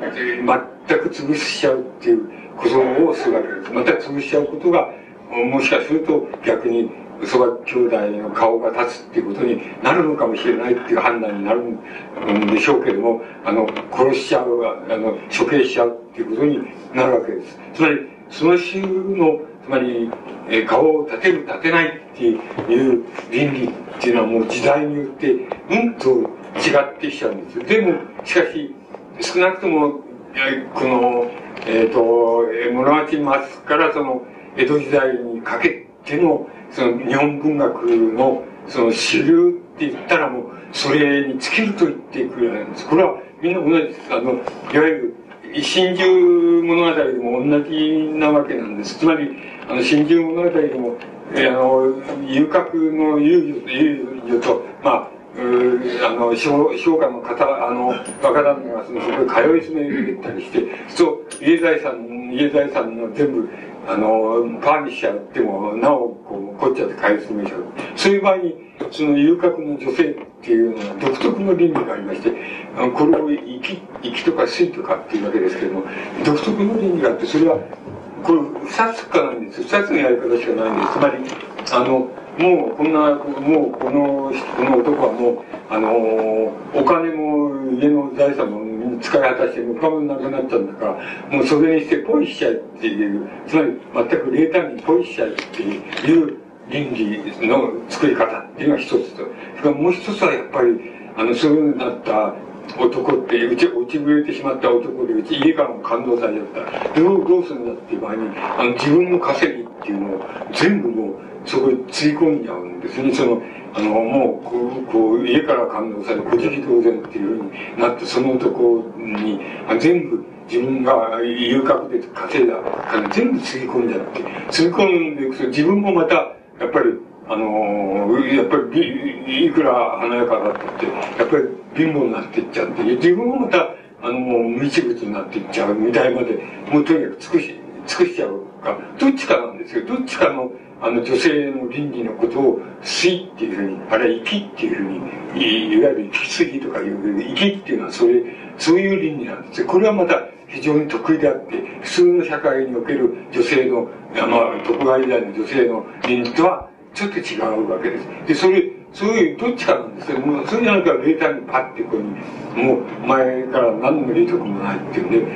もう、もう来るなって、え、あの、追っ払っちゃうか。それじゃなくて、もう、自分の方ももう、小じ同然になるまで、もう、男に貢いじゃうかっていう、そういう、どちらかの、なるっていう倫理があって、そしてその果てはどうなんだって、要するに、えっ、ー、と、えー、非合法なんて言いましょうか。要するに心中みたいな事件になるわけですよ。それは、要するに徳川時代における文学の、まあ、主流なんですよ。で、文学の、徳川時代の文学の本質とする真珠をもって本質とする真珠とは何かと男女のえー、本来ならものの哀れになるべき男女の問題が、あの、いわゆる社会的ないろんな、その金銭とか地位とかそういうことから追い詰められて、それで無一物になった挙句はもう、矛盾の極地にあって、つまり、物の哀れが矛盾の極地になっていって、もう死ぬ以外にこの矛盾を解決することはないできないっていうことになって死んじゃうっていうのが、あの、真珠なわけで、それは、やっぱり徳川時代における芝居やなんかの、えー、芝居とか、あのー、物語とかっていうのの、まあ、非常に大きなあの要素を占めるわけです。その場合の要するに、あの、顔を立てる立てないっていう、つまり、旦那の顔を立てて、あの、いくら、うん、落ちぶり立って全部自分ができる限りはもう貢いだんだっていうふうに言うか、あの旦那の顔なんていうのは、もう、あの、ポイしちゃえばいいんだ、ポイしちゃえば終わりだっていうふうに、あの、して終わらしちゃうか、もうどちらかの倫理っていう、あるいはつまり顔の立て方、あるいは顔の潰し方って言いましょうか、そういうことが、あの、だって文学の大きな取材になっていくわけです。これが、やっぱり、奏で本中心蔵みたいなのがあれとする、その、いわゆる中心蔵物語っていうのも、同じようなもん、あの、仇討ちとして同じようなもんなんで、つまり、あの、あの、その点でいけば、大石蔵之介っていうのは、要するに、あの、無本なわけです。無本してるわけです。つまり、あの、気楽、気楽法付けの付けっていうのが、要するに、主君のおあの切腹に追いやったあの意地悪じじいだっていうだからこいつをのの仇討つっていうのはそれはその通りなんだけどでもあの白昼って言いましょうか。あの40何人もあれしてうちあの一入りしちゃしちゃうわけですからそれはもうそれは謀反なんですよ、江戸幕府に対する。あの謀反なんで、お前、要するに、もっと言えば、あの、お前はここういう、こういうやつを許してんじゃないかって、許してそのまんまじゃないかって、両方とも切腹だってのはまだ話がわかるけど、あの、こいつは許してんじゃないかっていうのがあって、だから、要するに、やっぱり徳川幕府に対する謀反であるってことになる。そそれはやっぱり、荻生空っていうのは、その頃、儒学者ですけど、偉い儒学者がいて、それで、あの、やっぱりこれは、あの、この中、この人たちの中世の顔を立て、中位の、中位の顔を立てるには、やっぱり切腹させた方がいいと、許さない方がいいっていうふうに進言するわけですよ。それで、あの、まあ、あの、それ、それは当たりなんだって、大石蔵之介の方も、要するに、これは無言なんだっていうことは分かった上でやってる。わけですから、仇討ちしているわけですから、だからそれでいいってことになるわけですね。あの、それがやっぱり、あの、通信側の、まあ、非常にあるその、なんて言いますかね、うん、あの、一種の、あの、まあ、武士道なんでしょうけども、武士道もまあ少し外れた武士道っていうことなんで、本当は、胸郭物というのは万全長兵がどうしたとかっていう、そういう胸郭物の倫理っていうのが、今日、胸郭の今日で、今日っていうのがその倫理なんですけど、まあ、えー、四十七の武家の倫理っていうのも、それに近い形で、あの、やっぱり芝居の種になっている。今日に近い形で種になっている。だから、あの、空へもまた偉いし、あの、また、あの、美味しくなんですけど、偉いって、こういうふうに、つまり両方とも今日っていう、のが、今日、今日っていう倫理を発揮したんだっていうのは普通の解釈だって、時々40何人の資格みたいなことを言うやつが、言うやつは、あの、少し、あれしてついては、これは、要するに無本なんだっていう観点をそれ出そうじゃないかっていうふうに、あれしてそういうのを作ったりするわけです。で、いずれにせよそういう、あの、のが芝居の、つまり顔を立てるか立てないかっていうことが、あの芝居の倫理って言いましょうかね。芝居の本当の勘どころっていうふうになるわけです。と江戸時代になったらもうそれが一番多くなっていくわけですね。あの多くなっていく。でこの問題はあのこの問題は明治以降の近代文学になりますと。つまりヨーロッパのなんて言いますか男女の関係っていう問題があの問題のこう考え方が入ってくるわけなんですね。そうするとこれは、一種の男女は、平、男女の若い男女はその平等になって、平等をやって、そして、あの、お互いに理解し合って、お互いにその、向上し合うような、そういう恋愛と、それから、それから、その、こう、結婚に至るっていう、そういうのが一番いいんだっていう、その西欧近代のそういうアーレ、アーレって言いますか、もののアーレの考え方が、そこに一枚加わってくるわけです。それが明治以降の文学の次第になっていくわけです。で、次第に、まあ、いわゆる遊郭内におけるその、うん、なんていうか、水の、水っていうような、クロート水のその、えー、心意気みたいなものは、次第に暴流に、えー、脇に反れていく、脇にさらされていくわけです。で、あの武、武士道みたいなものも脇にさらされてえいくわけ、次第にいくわけです。そして近代的自我っていうもの、西洋的な意味での近代的自我っていうのが、自我の問題っていうのと、それから西洋的、えー、近代の意味での男女平等のその恋愛みたいなものからその結構書斎を持つっていうのは結婚に至るっていうのは大筋に文学の大筋になっていくっていうのが、まあ、近代文学の筋なわけです。それはそこでそれじゃ買おうっていう問題はなくなったのかっていうとなかなかそうはいかないわけであのー、今だってやっぱり、僕、まあ、自分自身を顧みてもそうですけどどっかでやっぱりあの顔顔を立てるとかあの、こういうじゃ丸、顔が丸つぶれだもんな、とかっていうことを基準にして、自分の行動をしてるっていうことが今でもあります。ですから、あの、相当この深く、日本人のその、なんて言いますかね、民族性にこう深く絡まった問題であるっていうふうに、あの、ゲあの、つまり、なんて言いますかね、顔を立てるか立てないかっていう問題は、そんなくらい大きなあのこう役割を持った次第だっていうふうに言うことができます。しまた今もまああの口ではできますけれどしかしなかなかこのあの顔を立てるか立てないかっていう、まあ、言い方はどうでもいいんですけどそういう考え方で人間っていうのは動くことが多いんですねそれでそうじゃない動き方をするとあの野郎っていうふうにあの言われちゃったりするっていうことがあり得るわけです。つまり、そこは今でもやっぱり、あの、相当日本人の、えー、特性に根ざしているって言いますか、特徴に根ざしているっていうことになると思います。あの、えっ、ー、と、えー、いわゆる一般的に言いますと、明治以降にそういうふうに文学がそうなったように、あの、男女の、男女の問題も非常に開放的になって、それで特に女性は解放されてきてっていうふうに、あの、言われていますけれども、あの、そうでもないんですよ。つまり、あの、そういう問題も、つまり、顔を立てるか立てないかっていう問題の真相まで入っていくと、そうでもなくて、あの、江戸時代、江戸時代ですと、その、例えば、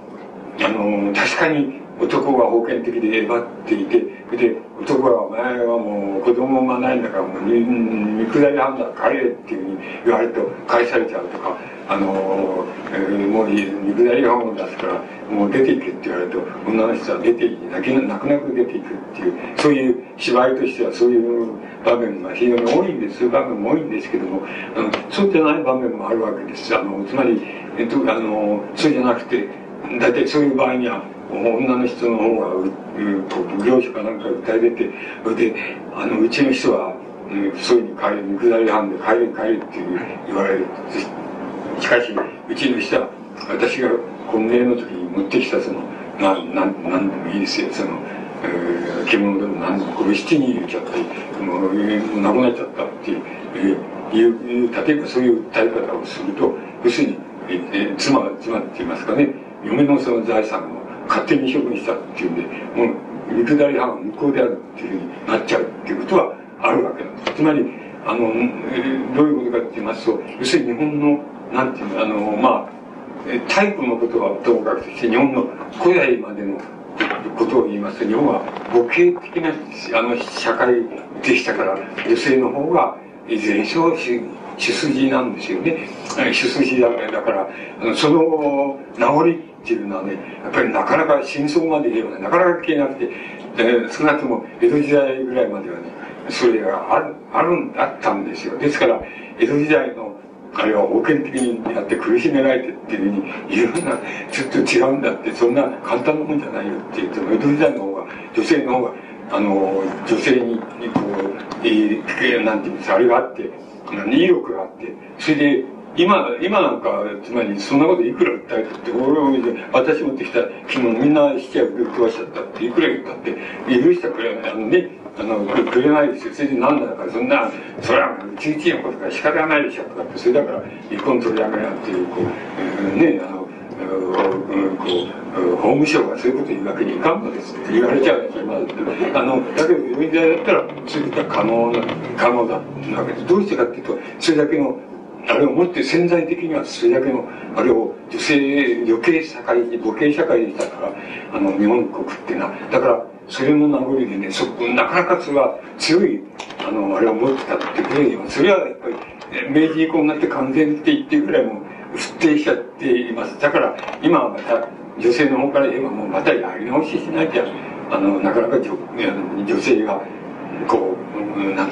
男性と平等にっていうか、いろんな意味でやり直ししないとなかなかそうはならないみたいなことは、あの、今あると思います。つまり、そういうことは、あの、何かって言いますとね、その、いかに顔を立てるか立てないとかね、あの、そういう問題、つまり、顔の文学っていうのが、あの、物のあるの文学と同じように、いかに民族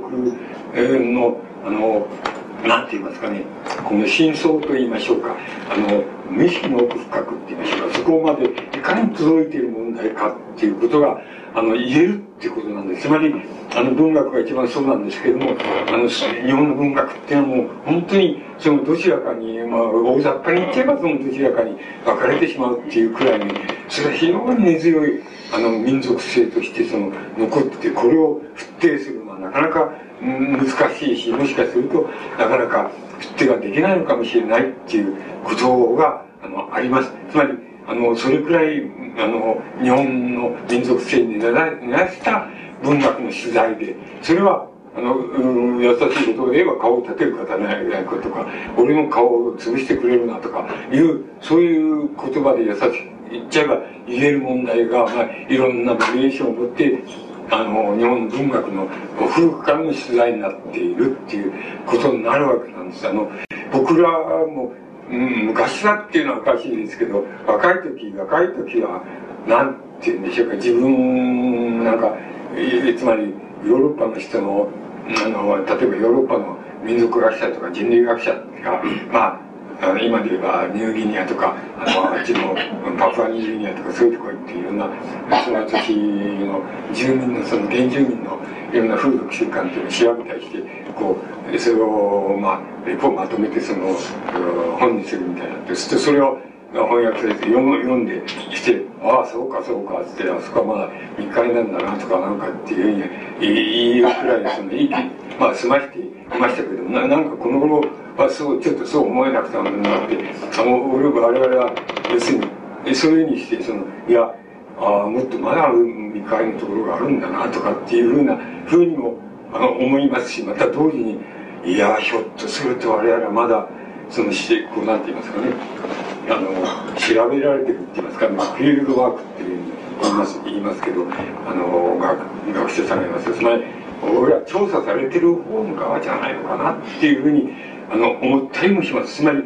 どちらもの感じもするわけです。つまり、それくらいなんか真相まで入ると、これは、なかなか日本人、日本人っていうのはもっと、えー、広くと言いますとね、あの、えー、こう、なんて言いますかね、ポリネシアンっていうふうに、ポリ日本人ってのはポリネシアンっていうのが、少なくとも半分は入ってるんですよ。その半分はポリネシアンって、もっと高原広く言えばオーストロネシアンっていうわけですけどね、つまり、えー、南太平洋の島々とか、えー、あの、向こうつまり、えー、オーストラリア半島の、えー、オーストラリア大陸のすぐ近くまでっていうのが含まれますけど、そういうところからと同じ人種っていうのは日本人の中に少なくとも半分は入ってるんですよ。それで半分はそうじゃない。今までに新しい要素で体力から、まあ、朝鮮経由とか、直接とか、あの、宴会集からとか、こっちを入ってきてとかって、あるいはもっと奥の方から、さあ、の、川を下ってくる鮭を追っかけて、とうとう海岸まで来ちゃったんでついでだから姉妹が立っちゃうとかいうやつとかそういうやつが、まあ、半分新しいやつが半分はあれ半分以上なんですけどね半分以上は入ってるんですよあの日本人だからだけど大雑把に言いますといずれにせよその2つ日本人っていうのはその2つからできてるわけででその1つっていうのはもん非常に問題なんですつまりあの非常に問題でそれはあの角田さんっていう人のあれで言えばその日本人が風の音とか自然の音とかっていうのはこの言語の方で左語の方で感じちゃうんだっていうのはそれはやっぱりポリネシアンないしオーストロネシアンっていうものの非常に大きな特色だっていうふうに思います。であのそれの要素を日本にはあの半分近くするまだまだ持ってるっていうそれまで非常に原始的なところで持ってるっていう。あの根結してるっていうことを意味すると思います。それあのそういうことであのそこのところまで行きますとなかなかあの難しいんですね。つまりあのそこのところまで位置づけられるあの日本の民族性っていうものまで行けば日本人もあの大体南の方の島の人っていうのはそんなに変わんねえんじゃないかっていうことになってから例えばね顔で変わってる例えばほら大相撲でさあのいるでしょうあのあけぼのとかさえっ、ー、と武蔵丸ってないでしょあの顔見てはあのあけぼのなんて日本人と日本人ってもっと偏偏になってるでしょ。つまりこれ大陸系のあれあのだいぶ想像根結がだいぶもう秘めちゃったからそうなってるけどそうじゃない人もいますしね。あのあれはねやっぱり日本人同じなんですよ。つまり日本の古い日本人っていうのはねあれ女のああいう顔してたんですよ。であの人調べたらきっとそうなんです。つまりあの時代の、ね、あれなんですよ。あの風の手なんか感じてるはずであのでも武蔵野丸っていうのがあれになってさ嘘か本当か知らないけどさ西郷隆盛があってよく出来たん。ですよ西郷隆盛っていうのはそうやっぱりそのあのそういうさ、まあ、覚醒連歌の知らないけどそういうあれでさそういう要素を持ってたっていう。であれとても日本人的なんですよ。本当は。あのまるで認めつかなんかをしてるように思うかもしれないけどあれはそうなんですよ。つまり日本人の一つの要素をさ二つに対別すればその一つの要素を含んでいるっていうわけです。それでもっと言うとさ日本人ってのはおかしいなおかしいっていうか要するに顔見るとさ皆さんそうだけどさこれが同じ同じ日本人かと思うと違いますもんね一人一人違いますよつまりっていうことは非常に多数の部族がいろんなあのいろんな時代を分けてねあの何何万年あるいは何千年来そのいろんなとこからたどり着いたりあの漂流してきたりとかなんとかっていろんなのが混じっちゃってっていうことだろうと思いますけどね。対立すればそうなります。つまりそうなりますけどあのそこら辺のところは日本人の特性であって。であのやっぱりあのヨーロッパ人とかヨーロッパ的近代あるいは現代にちょっと慣れきれないところっていうのもあるんですよね。だけど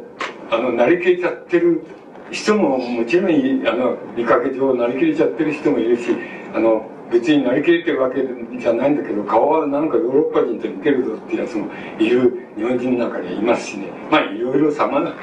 いるっていうことになるわけです。つまりあのしかしいずれにせよそういうことが一番あの枠付けしやすいのはあのやっぱり文学みたいな、まあ、ある程度の異常な専門家が要するにあの作り上げた言葉の表現ですからそこのところに一番そのなんか振る舞い方そこで出てくる登場人物の振る舞い方の中にやっぱりあの日本人的特性っていうのは一番出やすいっていうふうに考えれば一番いいんじゃないかなっていうふうに思います。だからあのそこの問題があってですとやっぱり、えー、今申しました平安朝時代の物語っていうのは非常に洗練された意味合いでのその日本的なものっていうのをあの新旧両方とも含んでいるっていうことが言えるわけででもあんなに洗練されているはずがないのでもっともっともっと遡ればそれは洗練されてない時代っていうのは必ずあったろうっていうふうに思うわけです。それからあの婚姻の制度でもあの我々は当にあの、えー、つまり母系的な婚姻の生き方っていうのをやめてしまっていますけれども、あの、いいくら古いところでももう、あの、明治から大正ぐらいの間でもって、えー、あの母母系性的な婚姻の仕方っていうのはやめてしまっていますし戸籍のやり方も、えー、男系の方にあのなってしまっていますけれどもまあ今はまあそれがそれがまた壊れそうになってるっていうようなところなんですけどそういうふうになっていますけれどももう少し前まではやっぱり女系家族あの制度っていうのは多くて婚姻の仕方もそういうのが多かったんで多かったんです。それであの今それを保存してるのは天皇天皇家ですよ。天皇家っていうのはあれはねあれの婚姻式ってのはよく皆さんが今度は今度は誰だろう？こう誰か知らない皇太子の誰か知らないの孫かなんか知らないけど、ね、子供知らないそういうのが婚姻した時に婚姻することあったらそれよく見ててごらんなさいすぐ分かるけどねつまりあれは平安朝時代からあるねあの女系性のね婚姻の仕方なんですよつまりえっと、男子、あの、女系の、女系の姫君のところに、男子の方が、こういうふうに通っていってね、それで、通ってって、親の方が承認したっていう、それを承認したっていうふうになると、まあ、親の承認式っていうのはですね、そそういうそういうふうになってくると、なんか、えー、なんだろう、一回おちとかね、いろいろ、その、儀式があるわけです。それはつまり、あの、こう、女の人の姫君の枕元にそういうのがあって、あの、それでもって、それを食べるとか食べないとかいう婚姻儀式があって、まあ、の先笛の儀式があってで婚姻が始まるっていうねでそういう婚姻の仕方の名残を今も今も取っています。あのえ、ー、と要するに女系女性女系的あるいは母系的な婚姻の仕方を取っているのはそこだけだと思います。あのあとはもうもうなくなってしまってるから地方でもなくなっていますから大体男性系的な婚姻の仕方をあのしてあのいます。だからあのあれねこう随分変わったもんだって思いますけど真相の方まで入っていけばそうそういうふうな女系的な名残は今だってあるしまたポリネシアン的な心の動かし方っていうのはどっかにあるっていうことが言えるんじゃないかとそれを文学が一番よく象徴してるのはその何て言いますか顔を立てるか立てないかっていうその文学の仕方やり方っていうのは半分を占めてるっていうふうに言ってもいいくらいありますしまたあの物のっていうつまり自然の音を言葉と同じように感じ感じて悲しくなって虫の音じゃないのっていうだけじゃないんでしょうかね。で、我々は、やっぱり、そういうのを、どっか庭のところかけてあって、それを聞いてると、なんとなくこれはちょっと、えー、こう、情情緒がこう、なんていうか、寂しくなってきたなんて感じるっていうことも、まず間違いないと思う。よほど嫌だってやつぐらいは、多分それ、つまり、それくらい違うと思います。あの、あの違うと思います。だからそういうところまで行っちゃえば、随分違うんだねっていうことになるかと思います。そこは、文学がとてもよく表していて一見すると今あの物の流れでも男女の問題でも非常に近代的に開けたあの男女間の関係っていうのがあれだしもっと進んだところではもう家っていうのは壊れかかってるっていうふうに、えー、言えるほど壊れかかってたしまた壊れかかってるところもありますしまたあのなんて言いますか男女別姓の方がいいっていう、え、人がいいあの人も出てきてる主張も出てきてるくらいでもう要するにそれぞれがなんかあ経済的にも存在も、うん、独立してそれで、まあ、時として会えばいいとか、まあえあの共あの同じ家に住んでたってそれは共通に住んでるってだけの問題ってそういう自分のあの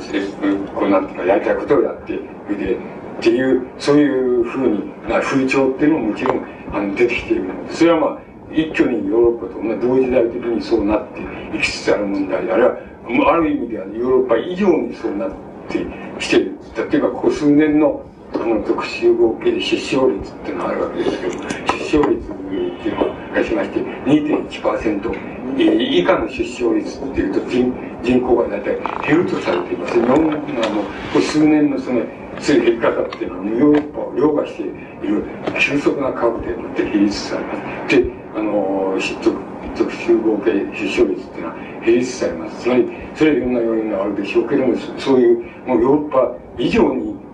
なんか、先行っちゃったっていうか、言いますか、経済的な基盤がそうだからっていうことが第一でしょうけども、あの、そういうになっちゃってる面もあるくらいで、これは日本という国はもう本当にもう世界中の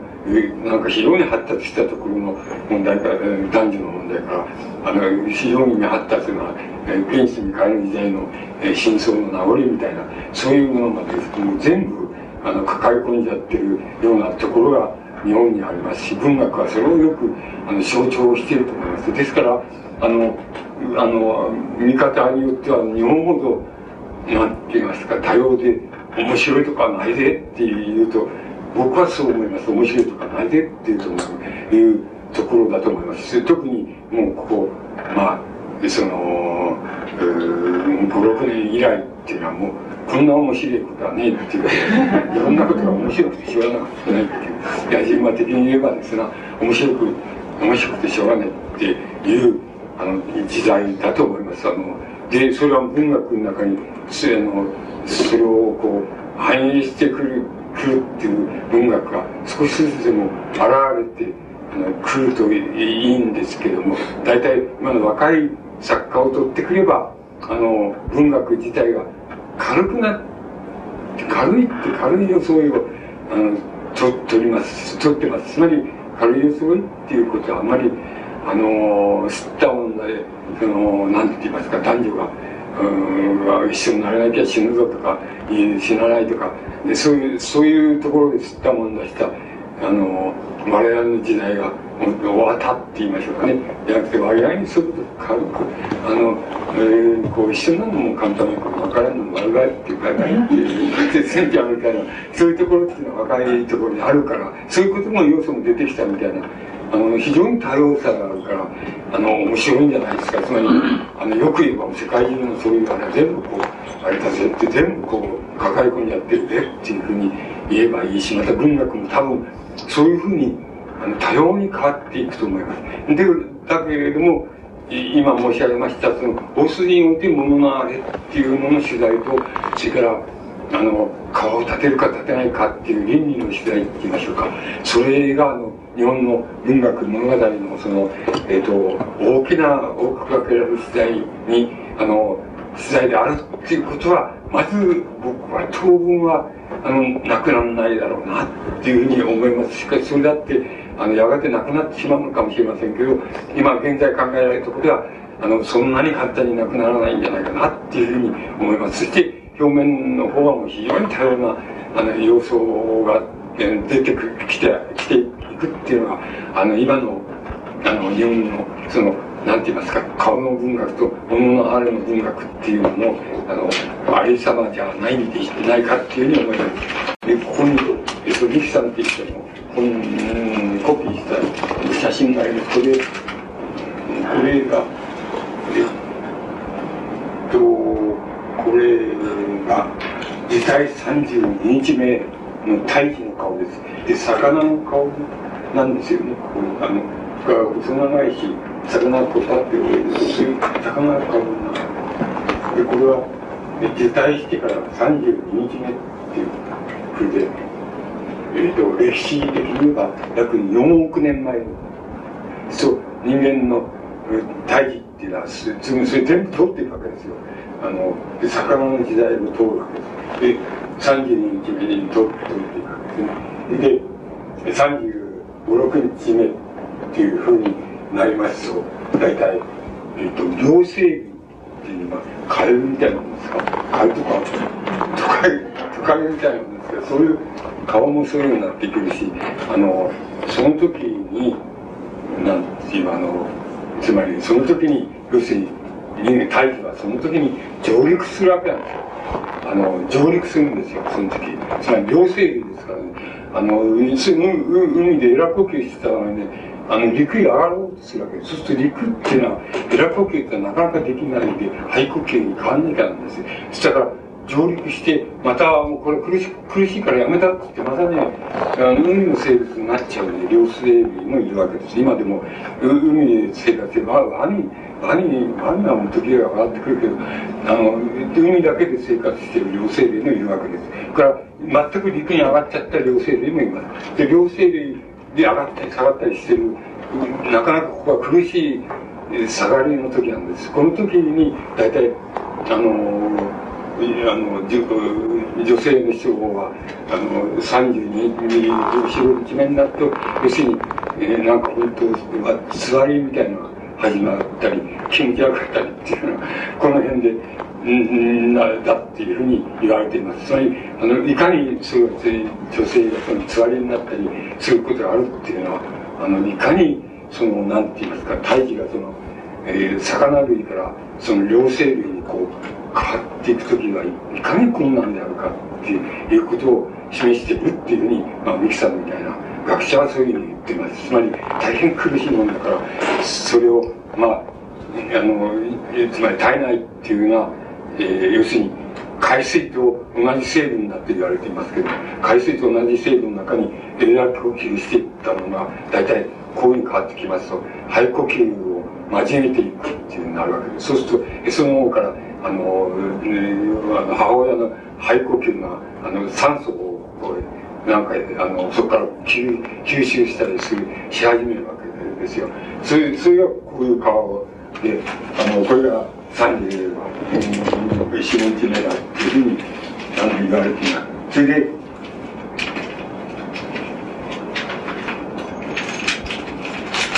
これがあの36日目の顔で爬虫類の顔だって。それこれ人間の体児ですよ。で爬虫類の顔を呈していくであのもう少し経ちましてあのなんて言いますかあの36日以降まあその38日とか9日とかっていうになりますとおおよそのところ不完全ですけど人間らしい顔になっていくっていうことになります。あの、なっていく。で、でこれ、この子になってくると、大体人間の感覚って言いましょうか、聴覚とか、あの、まあ、視覚っていうのはもう、もうそうなんですけど、視覚が発達したって体内にいるわけですから、真っ暗でしょうから、あの、目が、目が見えるだってわからないでしょうけど、まあ、見える神経も発達してきて、大体において人間の神経がこのぐらいになっていくと、相当備わっていくっていうふうにあの言われています。で、もちろん決定的に、あれするのはその胎児が注いでて、あの、ね、出産した時には、あの、要するに、まあ、そういう人によって様々なしようけど、あの、僕んちの子供なんかと、お医者さんがそこでね、えっと、夜店通りに掘り越したんですけど、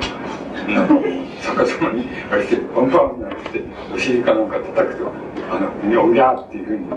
泣き出すっていう、でそういうのを見て、見てましたけど、その、あの、つまり、それは、要するに早く、えー、呼吸から肺呼吸に、パン治れって言いますよね、治せっていうようなことの、こうなんかあれですよね。そうすると、あの、大尉の方は、まあ、それのあれを受けて、ショックを受けて、あの、うやって泣くっていうことは、要するに、あの、息をふっと、同時に出すことを意味しますから、それを経験して、呼吸が肺呼吸に変わっていきます。あの、それが大尉の時の状態だってことに、あの、なります。で、もちろん、まあ、この頃、そんなことは余計なことなんですけど、この頃は、あの、早期教育と言ってる体内の体重6ヶ月、6ヶ月ぐらいになった時にもう、分かると称する人もいるわけです。つまり、あもうそういう時に、例えば、数学のそういう難しいことを教えたり、語学のまあ読んだりとか英語を教えたりすると、あの、したりまた、体、体育教育で、あの、いいクラシックの音楽かなんか聴かせると、そうすると生まれて、もう、少し経ってこう少し経った時にもうなんか例えばその音楽をかけるとうわって知ってるあれは確かなん。かそういうの僕僕そういうのよく読みますからねりますからそうするとなんかそれを書いた人母親がいてアメリカに住んでいる第二世君の人ですからそうするとなんあの要するにうちの子供はねあのえっと、二人か、二人、二人か、そこらいてね、二人ともね、あの、二人とももう12、3の時にあの、大学入入入っちゃったって言ってますけどね、あの、入入れちゃったってあの、その人は書いてますけど、ね、つまり、できれば入れるわけだから、入れるから、ね、要するに12、3年もう大学卒業するくらいね、そのくらいのぐらい入っちゃったっていう、そういに、その人は書いてますけどね。で、あの、もう体内ですね、分かっちゃうんだっていうの、いうの、言うのも、本当かねっていうことはいくらでも言えるんだけど、僕は、やっぱりあり得るんじゃないかなっていうふうに思っています。あの、それあり得るんじゃないだけど、なんて人間なんていうのは、つまり、こういう文、文教区だってそういう、そう言ってるじゃないですか。つまり、障害教育とかって言ってるでしょう。一生涯教育。って言ってるくらいだから、一生涯勉強するのかってもう嫌だね。な僕らみたいな人はそう思いますけどだからそれはだ大臣の時からねえじゃなっていうふうに思いますけどね。でもそういうことやってる人とかそういうあり得るっていうことを信じてそういうもうそれで教育してる人もまあいるわけですつまりあのこれがあのなんて言いますか。あのつまり顔っていうことが、つまり、そういう大義の時からの魚の顔から発達してってっていう、ようになってって、それでしまいにはどうなんですよ。つまり、えー、よく大人の人がって言いますかね、昔の人が40ぐらいになったら、もう前の自分の顔に責任持たなきゃいけないぞとかってよく言うでしょうが、つまりそこまで、つまり顔の歴史っていうのはね、人間の場合にあるわけですよ。で、それを辿っていくわけですね。だけど、まあ、文学だと同じで、もう、もう古典時代からもう日本の文学はそれを辿ってきて、半分は辿ってきてるわけです。で、まあ、あの、もうこれ以上はこれ以上、まあ、まだそこまで行きませんけどね、経済だけはそこまで行きましたけど、あの、大体行きましたけど、あの、文学なんか文学、文化っていうのはそこまで行ってない、まだ行ってないですけどね、今、今に行き行きましたよね。やっぱりおめえんとこの、その日本文学はおめえで、自分でもって責任持ってって何も、アメリカ文学の真似したり、フランス文学の真似したりしているでしょう、今。そういうのが多いでしょう。つまり、あの、学問でもそういうのが多いでしょう。つまり、あの、そういうんじゃなくて、お前の、もうそういうのはやめにして、お前んとこ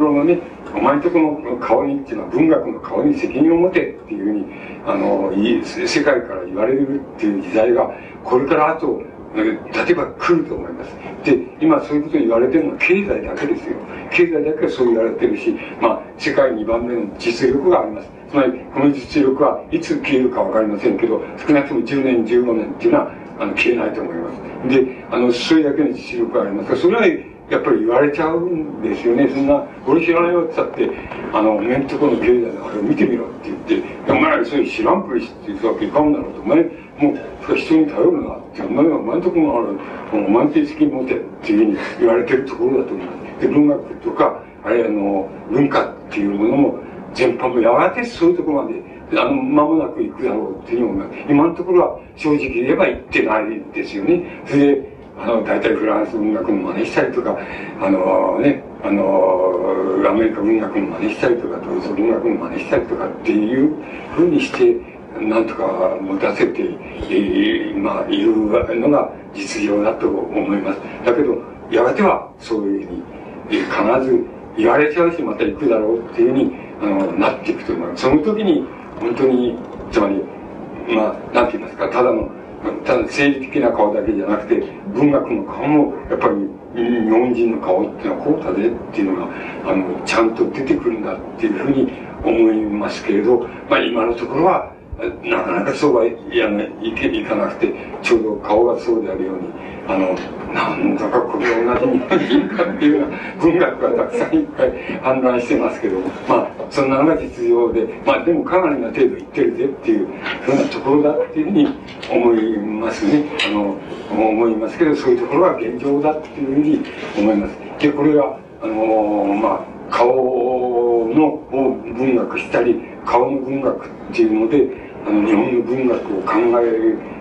全面を追うことができないんですけど、あの、もう半分は終えるっていうところのあの問題だというふうに、まあ、僕には思われます。で、大体僕が、あの、顔を文学するとか、顔の文学っていうことで、あの、考えていることはもう、皆さん全部お話したところにも尽きるわけでして、あの、時間が過ぎたかもしれないんですけども、これで終わらせていただければ。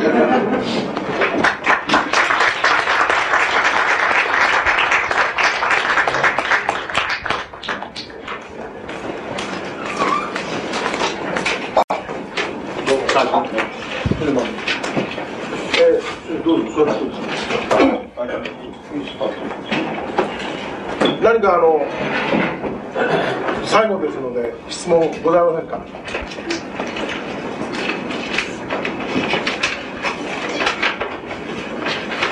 よろしいですか？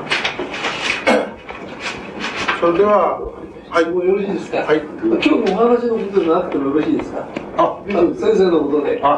や、僕はびっくりしたんですけど、先生は工業大学のご卒業、はい、技術屋でいらっしゃるんだけど、はい、あの今日のお話と技術屋との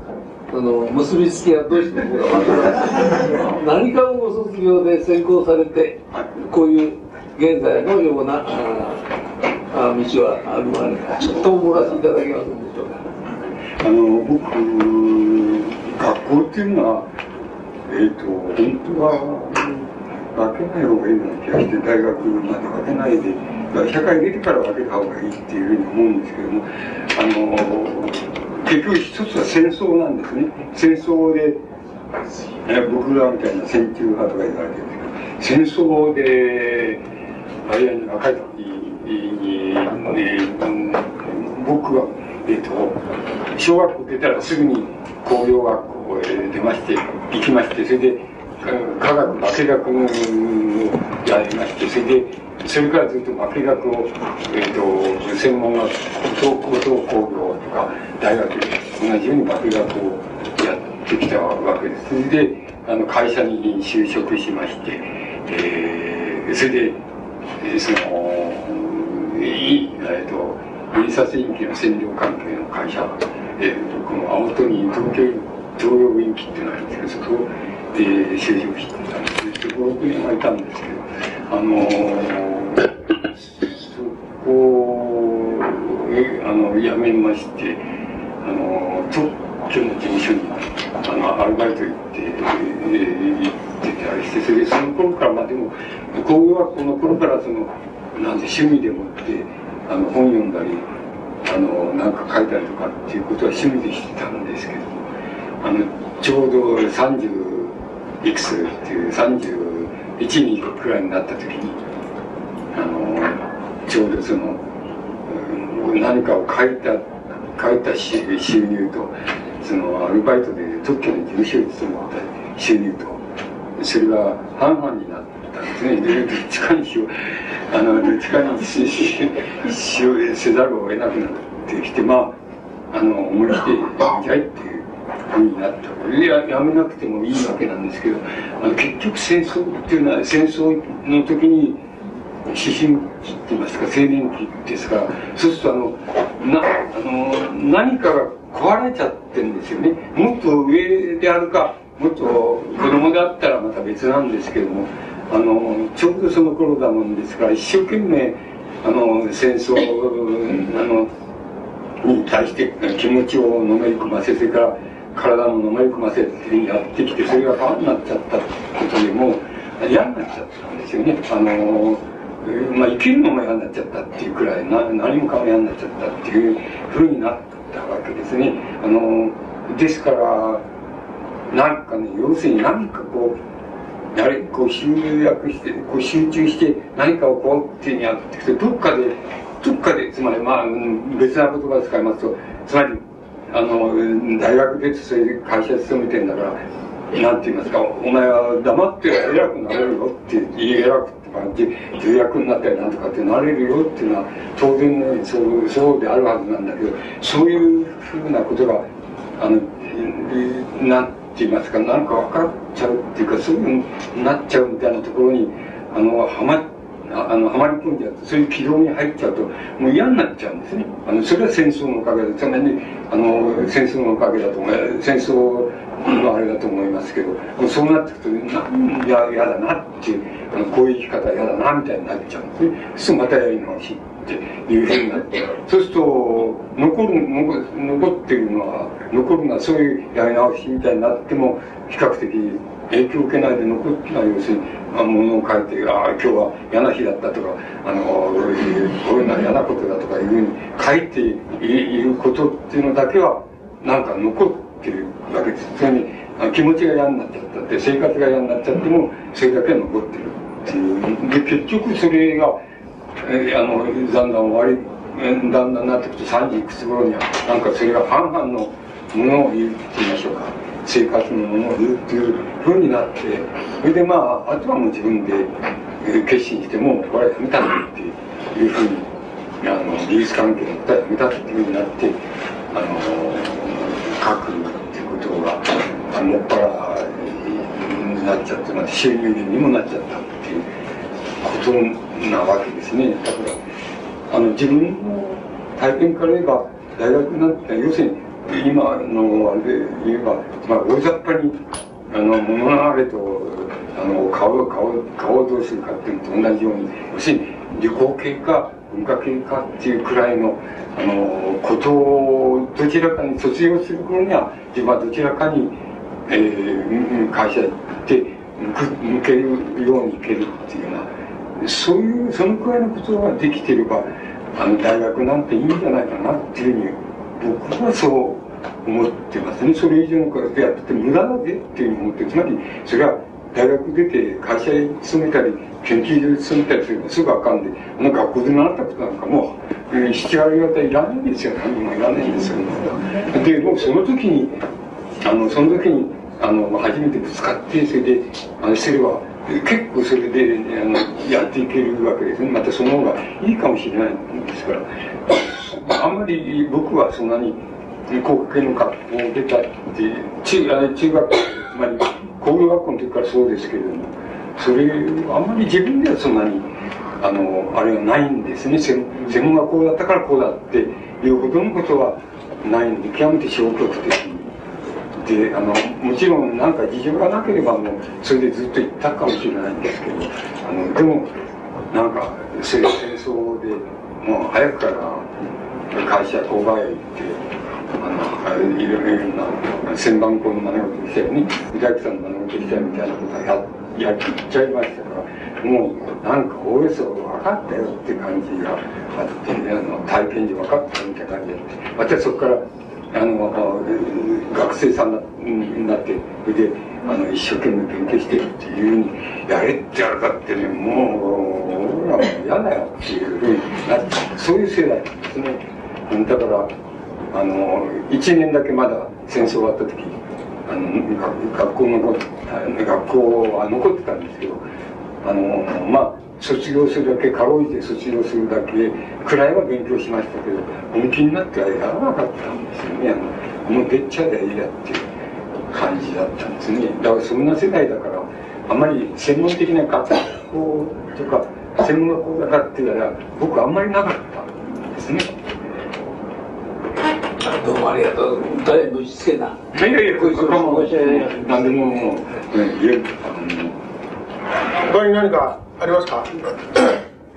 なければ、えー、終了証書の授与式に移りたいと思います。